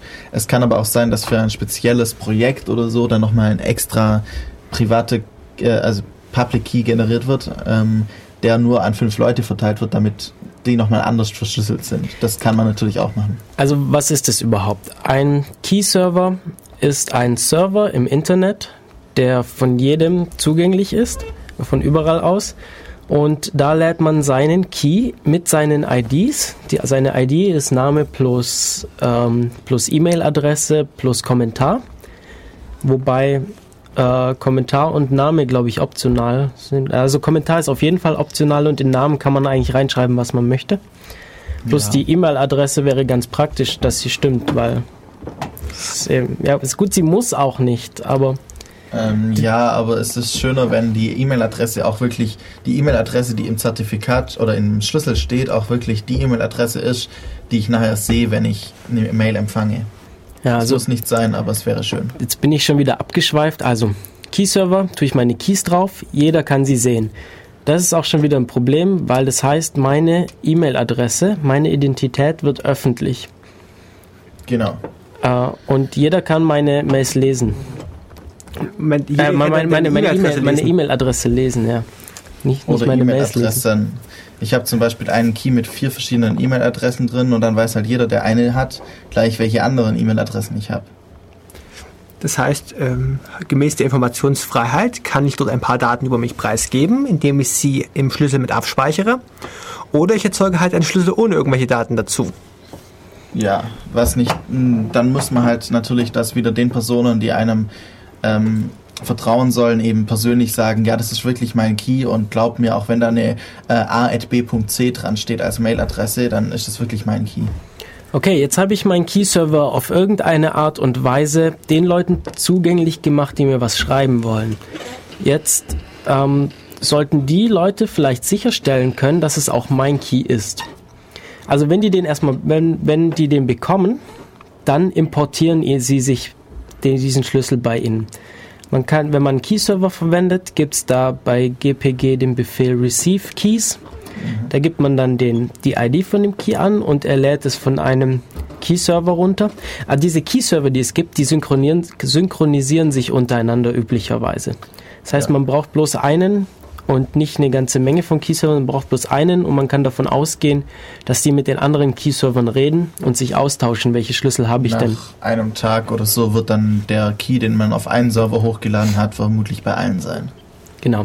Okay, jetzt importiere ich diese Keys und ja, wie verifiziere ich jetzt, dass der von, von dem ist, von dem ich, an dem ich verschlüsseln möchte? Von äh, Hand. Von Hand, ja. Also von, es gibt diese äh, Key Fingerprints. Das ist eine Hash-Summe über den Key. Wird einfach über irgendeinen Algorithmus eine Zahl berechnet. Über diesen Key. Und ähm, dieser Algorithmus sorgt dafür, dass das möglichst, äh, dass möglichst für unterschiedliche Keys unterschiedliche Fingerprints rauskommen. Es gibt unglaublich viel mehr Keys, ähm, als, als die Fingerprints abdecken könnten. Aber man versucht es eben möglichst zu streuen. Da die und, Keys auch wieder zufällig sind, funktioniert das auch recht gut. Und wenn ich jetzt die Möglichkeit habe, diesen Fingerprint ähm, äh, über einen sicheren Weg zu übertragen, zum Beispiel anzurufen, wenn ich dann die Stimme erkenne, dann äh, kann ich mit relativ hoher Wahrscheinlichkeit davon ausgehen, dass es stimmt, dass es die richtige Person ist, mit der ich rede. Und dann kann ich übers Telefon diesen Fingerprint einfach vorlesen. Das ist viel einfacher, als, als den ganzen Key zu diktieren. Ja. Der ganze Key ist ja, sagen wir, 1024 Bit breit. Und dieser Fingerprint wäre dann eben eine äh, Hexadezimalzahl von was? 40 Zeichen. 40 Zeichen, Zeichen. Kommt drauf an. Um in der Größenordnung. Das heißt, es ist viel einfacher, den Fingerprint zu vergleichen. Oder natürlich auch noch dann, wenn man es ganz runter kürzt, auf gibt es auch noch die, die dann sechs oder acht Zeichen lang sind. Ja, das sind die Short-IDs dann, ja. oder? Ja, also es, es gibt eine kurze Key-ID, das ist, glaube ich, der Anfang des Schlüssels, des Fingerprints und dann gibt es eben die lange, das ist dann der gesamte Fingerprint. Also bevor ihr das ja derartig wissenschaftlich korrekt macht, schlage ich einfach mal rein. Ich habe den Leuten immer vorher unverschlüsselte E-Mails geschrieben. Da sie mir geantwortet haben und beim nächsten Treffen mich auf die E-Mail angesprochen haben, gehe ich erstmal davon aus, dass die E-Mail-Adresse zu der Person gehört, die ich immer, ich immer geschrieben habe.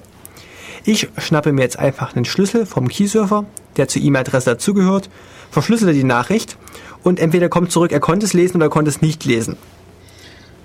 Ja, da ist schon das Problem, dass du noch den äh, Man in the Middle haben kannst. Genau, es kann sein, dass jemand dazwischen sitzt, die abfängt, liest, neu verschlüsselt und dann weiterleitet. Dann weißt du kannst, du weißt, dass sie nachher äh, ohne Manipulation ankam aber du, also ohne sichtbare Manipulation ankam, aber nicht, dass sie irgendwie zwischendrin komplett entschlüsselt und neu unterschrieben und neu verschlüsselt wurde. Es wird ja interessant, sobald die erste E-Mail verschlüsselt zu mir zurückkommt. Dann macht der gleiche das einfach wieder. Sobald der andere, also wenn der Mann in der Mitte das in der Mitte für beide Seiten richtig. Dafür bräuchte er auch meinen Key. Nein. Na, er braucht nur deinen öffentlichen Key, genauso ja. wie der, der an dich meldet. Das ist ja öffentlich, was du da hast. Das ist das Problem. Ähm, wenn er muss die verschlüsselt, er, an der Endstelle wird die E-Mail verschlüsselt. Ja. Sie ist mit meinem öffentlichen Schlüssel verschlüsselt und kann nur von mir wieder entschlüsselt werden. Sie ist mit dem öffentlichen Schlüssel verschlüsselt, mit dem der Sender denkt, dass es deiner wäre. Genau. Deshalb muss man verifizieren. Deshalb sollte man ja irgendwie vergleichen, ob dieser Key wirklich von dir kommt. Wenn ich dir jetzt was schreiben möchte, dann sollte ich überprüfen, ob der, das müssen wir übrigens noch machen. Ja, können wir äh, nachher gleich noch machen. Wir machen hier noch eine kleine Key-Signing-Party. Zu dritt. okay. Ähm, ja. Natürlich über GUIs geht es natürlich äh, genauso einfach. Ähm, man klickt einfach irgendwo typischerweise auf einen Button namens Import oder auf einen Menüeintrag oder auch ähm, Schlüssel aktualisieren oder solche Dinge. Genau, und dann kann man entweder eine Datei angeben, einen Key-Server oder man kann den Key reinkopieren. Diese PGP, dieses OpenPGP-Keys äh, kann man binär oder als ASCII speichern. Ich kenne das als ASCII im ASCII-Format. Das ja. heißt, das sind ähm, diese, es ist die Codierung mit äh, 8-Bit Breite, die einfach jeder Rechner lesen kann. Oder sogar 7-Bit ASCII, das kann dann wirklich, das kann dann wirklich jeder Rechner lesen. Und es gibt da keine Verwirrung, wenn man einer auf dem Windows-Rechner und einer auf dem Mac-Rechner sitzt. Ähm, das, da gäbe es dann falsche Dekodierung oder Codierung. Ja. Weil die sich einfach die anderen nicht kennen oder sie halt nicht verwenden. 7-Bit ASCII ähm, wird typischerweise verwendet. Ja, okay. Wir waren jetzt eigentlich ja übers Kommandozeilen-Tool zu den Key-Servern zu Key-Signing-Partys gekommen. ähm, ja, also Key-Signing, ich persönlich würde es immer nur persönlich machen, also mit Ausweis vorlegen, einfach um sicherzustellen, dass es wirklich die Person ist. Aber Telefon finde ich jetzt auch schon zu unsicher. Wir haben noch gar nicht gesagt, was Key-Signing ist. Also so Web of Ja, Trust aber, oder so. aber auch eben allein nur den, den Key rauszukriegen, dass es wirklich der von der Person ist. Das Key ist unterschreiben, danach ist ja nochmal einfach nur eine Stufe mehr, aber nur rauszufinden, dass es wirklich die Person ist, das würde ich immer nur direkt mit der Person machen. Ja, wobei es da manchmal wirklich Probleme gibt, wenn du einfach keine Möglichkeit hast, diese Person direkt zu treffen. Natürlich. Äh, sei es die, Dann- sei es in einem anderen Land oder aus welchen Gründen auch immer. Dann greift eben hoffentlich das Web of Trust in der Richtung, dass ich dann eben noch 50 Leute habe, die ich schon mal getroffen habe, die den anderen auch getroffen haben und genau das gleiche gemacht haben, was ich mit den 50 Leuten gemacht habe, nämlich die Ausweise überprüft. Und die haben das auch bei mir dauernd alle gemacht und dann kann ich zu 90 Prozent oder so sagen, dass sie es vermutlich auch bei dir gemacht haben und deswegen dann deinen Key auch akzeptieren. Okay, das heißt, worüber du gerade redest, ist, ich kann andere Keys unterschreiben. Wenn ich einen geheimen Key habe, dann kann ich den, Key, den öffentlichen Key von jemand anderem nehmen und diesen unterschreiben und sagen, mit dieser Unterschrift bestätige ich, dass ich dieser Person traue. Du sagst, du machst es nur persönlich. Das heißt, wenn du die, Person triffst, lässt dir den Ausweis zeigen äh, und lässt dir irgendwie bestätigen, dass diese E-Mail-Adresse zu dieser Person gehört. Genau. Genau, und dann sage ich meinem GNU-PG, ich möchte diesen Key unterschreiben. Dann kann ich dann noch sagen, wie stark ich dem vertraue. Also ob ich es nur übers Telefon mitgekriegt habe oder wirklich persönlich mit drei Ausweisdokumenten und Ja. Geburtsurkunde und Also ähm, gibt's- Und Fingerabdruckvergleich. ja so ungefähr. Also gibt es verschiedene ähm, Vertrauensstufen. Und wenn ich diesen Key unterschrieben habe, heißt es, ich vertraue diesem Key. Und andere Leute, die mich kennen und die auch meinen Schlüssel haben, die wissen, dass der von mir ist, die können dann anhand dieses Vertrauens entscheiden, ob sie dem auch vertrauen. Das heißt, sie müssen diese andere Person nicht persönlich treffen, um das verifizieren zu können. Das ist das Prinzip des sogenannten Web of Trust. Kann ich diese Unterschrift eigentlich auch wieder zurückziehen? Ich vertraue dem nicht mehr. Ähm, es gibt die, man kann sie nicht löschen, aber es gibt die Möglichkeit, sie zu revoken. Wie, wie Widerrufen. Dann, genau, also man kann dieses widerrufen. Man kann sagen, oh, ähm, ich habe da einen Fehler gemacht, ich widerrufe das.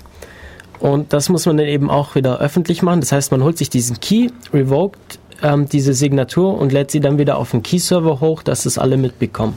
man unterschreibt, dass man eigentlich nicht unterschreiben wollte. Ja, genau, auf diese Art und Weise. Okay. Ähm, vielleicht, wir sind jetzt gerade wirklich voll abgeschweift. Ähm, Ja, wieso? Ich finde das eigentlich ganz okay. Ja, nur das haben wir auch jetzt schon fast 40 Minuten lang am Stück gesprochen.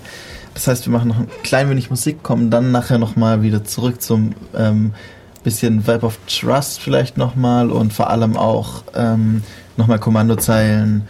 Wie funktioniert das eigentlich? Nochmal alles andere, was wir vorher mit ähm, grafischen Tools schon hatten auf der Kommandozeile. Hallo,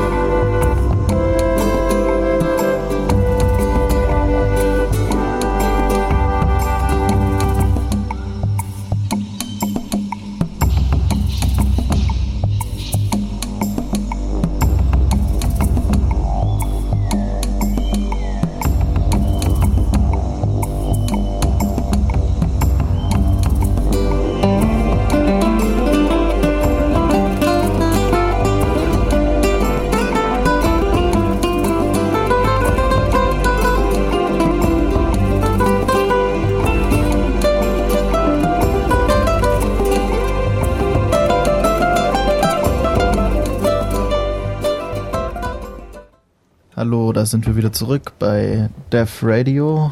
Heute mit dem Thema verschlüsselte Mails. Und ja, wir haben vorher 40 Minuten lang am Stück geredet, deswegen hatten wir jetzt kurz Musik. Ähm, ja, wir waren vorher eben von Kommandozeilen-Tools eigentlich. Also zuerst hatten wir die GUI-Tools. Wie machen wir das für jedermann?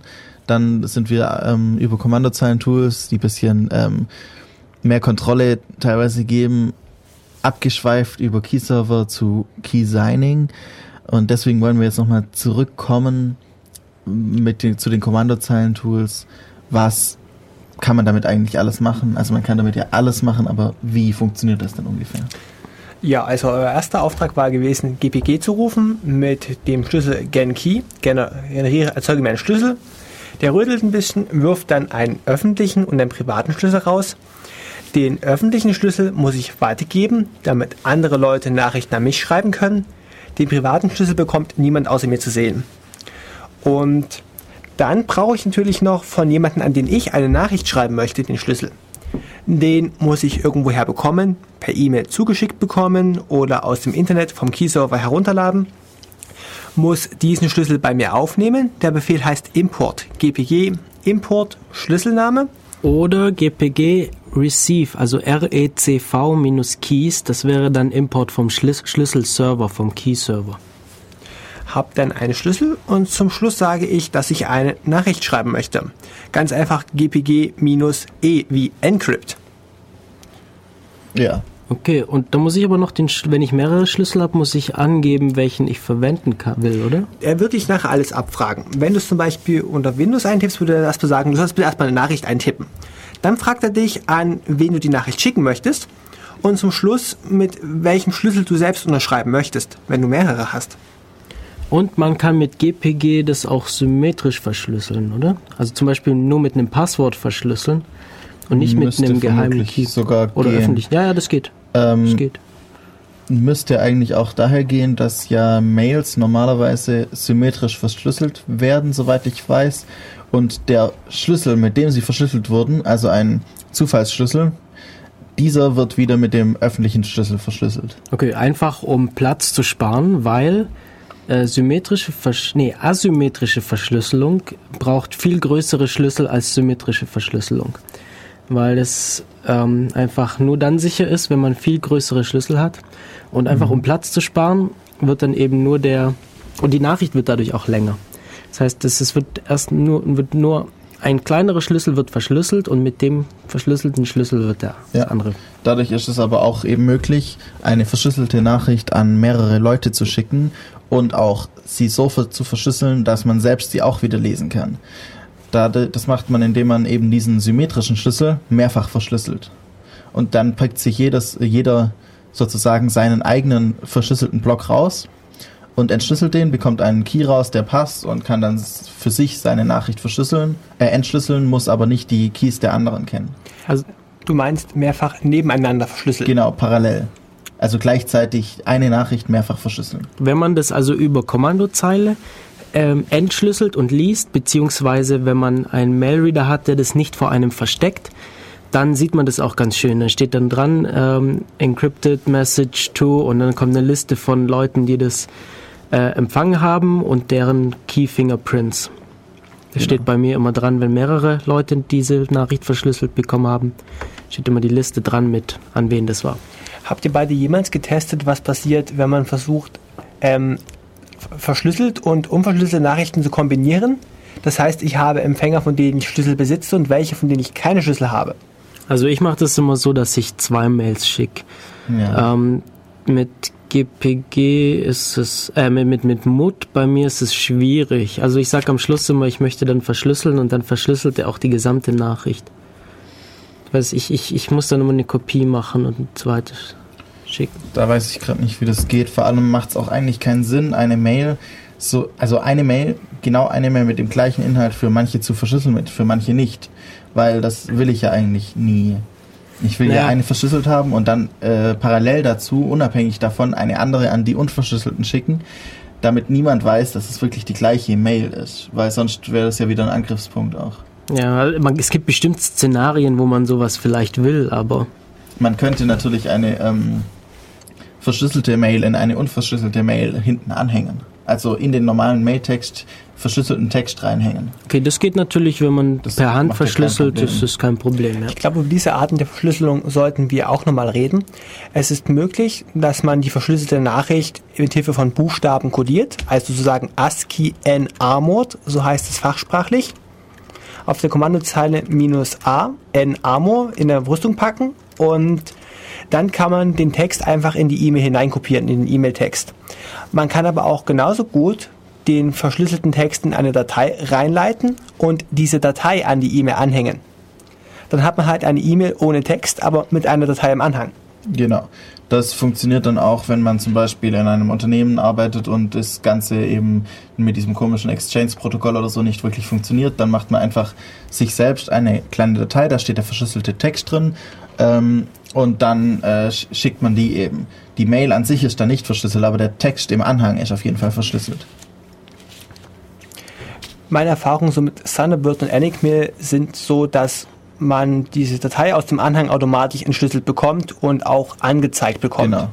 Es ähm, tut einfach so, als wäre da gar nichts Besonderes. Es bemerkt, die erste, ich glaube, die erste Datei oder so, die im Anhang ist und verschlüsselt ist, äh, wird als ähm, Mail äh, interpretiert, wenn es keinen Mailtext si an sich gibt. Das heißt, wenn, wenn da kein Text drin steht, wird einfach die Mail äh, so aufgebaut, dass dann eben der normale Text drin steht. Auf jeden Fall war das, als mir Matu der letzte eine geschrieben hat. Als mir Markus eine geschrieben hat, war das nicht so. Da musste ich immer ähm, entschlüsseln und öffnen mit machen. Ah, also das sollten wir doch mal die E-Mail wirklich von Hand zerlegen und schauen, was drin stand. Genau. Ja, es ist echt interessant. Es gibt da Unterschiede. Wenn ich von Markus Mails bekomme, dann muss ich, äh, dann, dann wird bei mir nur der verschlüsselte Text gezeigt und ich muss es an GPG weiter pipen, um es lesen ja. zu können. Und was ganz verrückt ist, wenn Leute sie mit S-MIME unterschreiben, mhm. dann funktioniert das mit MUT gar nicht. Da muss ich erstmal, da muss ich die ähm, Escaped Printable, nee, wie heißt das? Nee, doch. So. Quoted Printable. Ja, genau. Quoted Printable, da muss ich erstmal in der letzten Zeile der Verschlüsselung muss ich immer zwei Zeichen löschen, damit ich es entschlüsseln kann. Okay, also das sind auch so Feinheiten. S-MIME ist nochmal eine andere Art, wie man dann eben ähm, verpacken kann und verschlüsseln und unterschreiben kann. Parallel zu PGP. Ähm, die macht ein paar Sachen ein bisschen anders, aber an sich haben beide ähnlich. das gleiche Ziel. Genau. Beide wollen verschlüsseln und beide wollen unterschreiben. Genau. Die einen verschlüsseln zuerst, unterschreiben dann, die anderen unterschreiben und verschlüsseln dann. Irgendwie so. Aber das sind so Feinheiten. Also auch die Sache mit den Keys bei S-MIME baust du auf Zertifikaten auf. Ja. Du lässt dir von einer Autorität ein Zertifikat ausstellen, das auch gleichzeitig dein Schlüsselpaar ist. Genau. Zum Beispiel, dass wir, äh, viele Mac-User benutzen eher S-MIME und ja.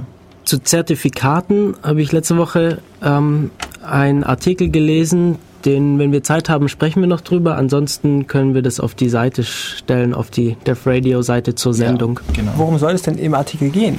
Darum, dass Zertifikate nicht unbedingt vertrauenswürdig sind. Ja, vor allem nicht, wenn sie von irgendjemandem zertifiziert wurden, irgendeiner tollen Organisation, die irgendwas dafür verlangt und Geld bekommt und keine Ahnung. Hättest du mir jetzt schon wieder gegen kommerzielle?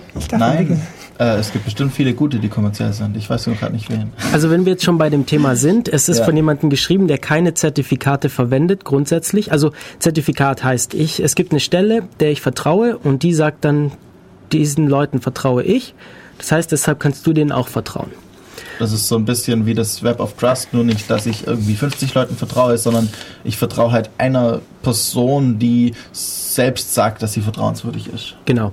Und da gab es jetzt eben das Problem, dass, oder es, ist, es gibt das Problem, ähm, sobald es eine Zertifizierungsstelle gibt, der ich traue, die aber in Wirklichkeit nicht wirklich vertrauenswürdig ist, dann ist das alles gebrochen, weil zum Beispiel, wenn ich in meinem Browser solche Zertifikate verwende und ein, eine Stelle nur ist, die äh, unrechtmäßig zertifiziert, dann kann, kann sofort jeder äh, Webseiten fälschen und dann heißt, gibt es halt fünf Leute, die ein Zertifikat haben, dass sie google.com sind.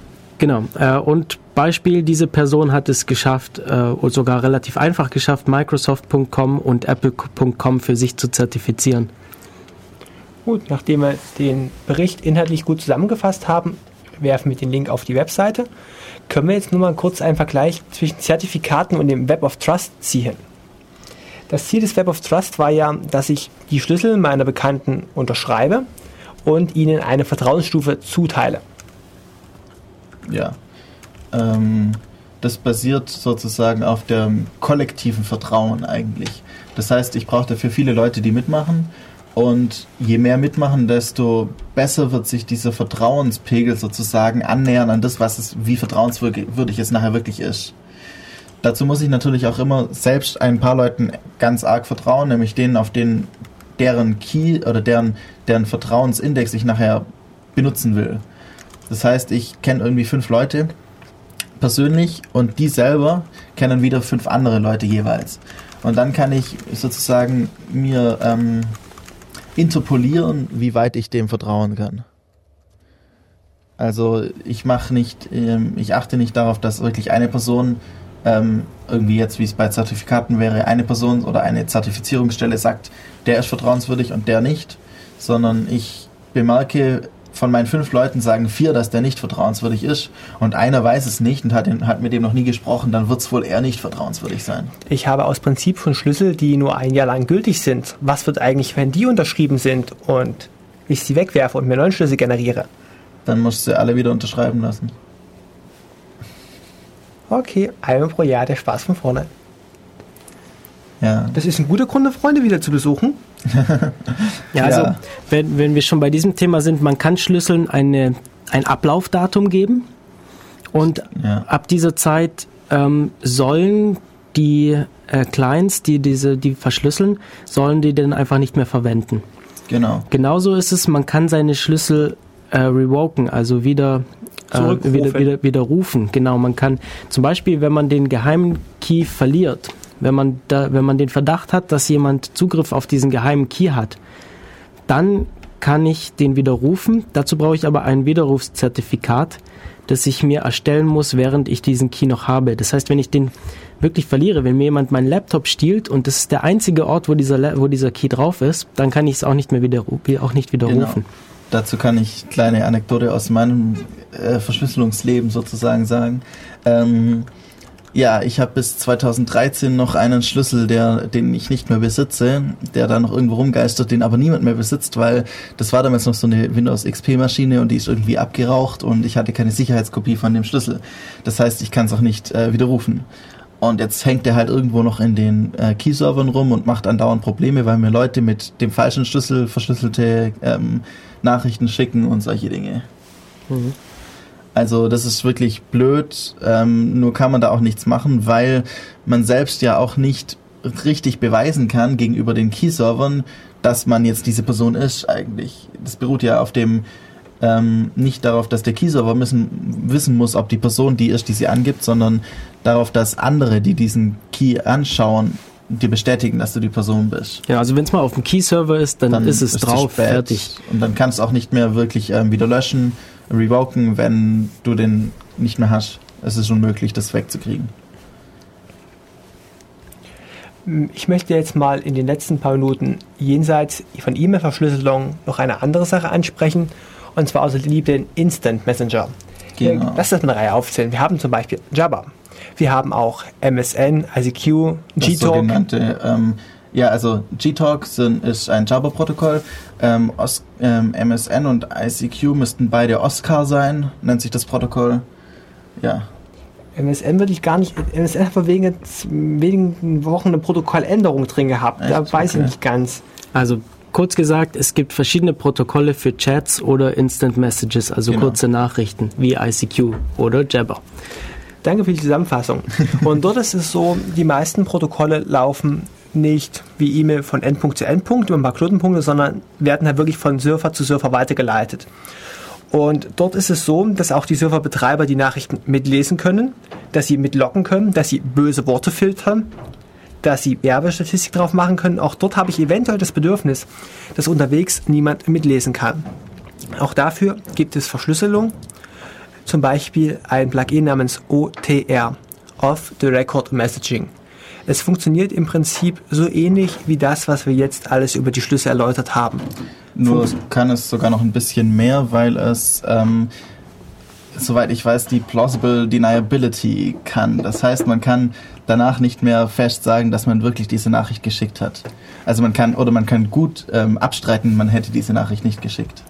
Okay, das, das würde jetzt, glaube ich, hier rausgehen. ja, das geht. Ähm, GPG kann man auch verwenden, um Instant Messages zu Ja. verschicken. Es wird aber häufig nicht verwendet oder wird, wird selten verwendet. Was aber, wenn man zum Beispiel auch so Sachen wie ähm, irgendwelche Social Networking Portale wie Facebook oder StudiVZ nehmen will und denen eigentlich auch nicht vertraut, aber eine Person nur dort irgendwie erreichbar ist, dann kann man natürlich auch per PGP seinen Text verschlüsseln, reinkopieren und der kann ihn wieder entschlüsseln und man kann. Oder man schreibt sich ein. Skript, das das für einen tut. Genau. Ja, aber man kann das auch von Hand, zur Not. Na, Natürlich, man kann das auch von Hand machen. Wenn man nicht allzu viel damit macht, dann sollte das auch kein Problem Ja. sein. Und es wird auch normalerweise nicht von den Spam-Filtern da drin irgendwie rausgelöscht. Ja, ähm, seht ihr eigentlich Gründe, warum man nicht verschlüsseln sollte? Du hast nämlich gerade den Spam-Filter genannt.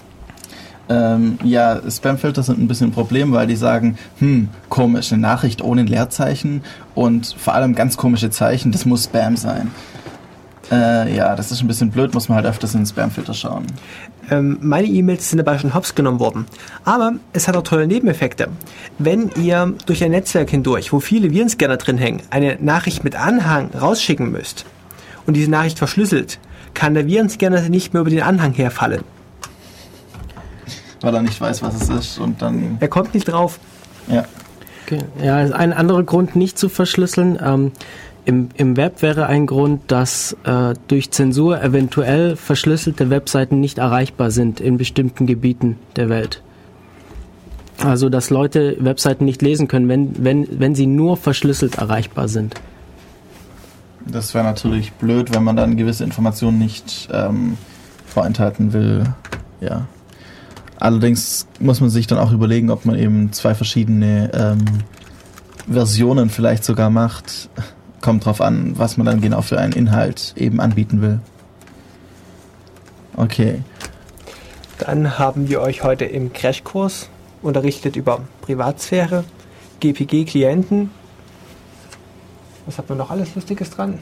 Ähm, alle möglichen Ausschweifungen über verschiedenste Nebenbereiche des Ganzen. Wie zum Beispiel das Web of Trust. Genau. Und ja, wenn ihr irgendwo mal eine Keysigning-Party habt, kommt vorbei. Ähm, und probiert es einfach mal aus, wenn ihr irgendwie jetzt keine Ahnung habt, ob es was für euch ist, einfach mal machen. Je mehr Leute einfach schon mal nur unterschreiben, zum Beispiel ich unterschreibe jede Mail einfach grundsätzlich, ähm, je mehr Leute das machen, äh, desto aufmerksamer werden andere drauf und irgendwann ist vielleicht auch möglich, jedem eine verschlüsselte Mail zu schicken und dann müssen wir nicht mehr immer nur Postkarten durch die Gegend karren. Okay, Gut. Das war doch ein Tolles ja, Schlusswort. tolles Schlusswort, ja. genau.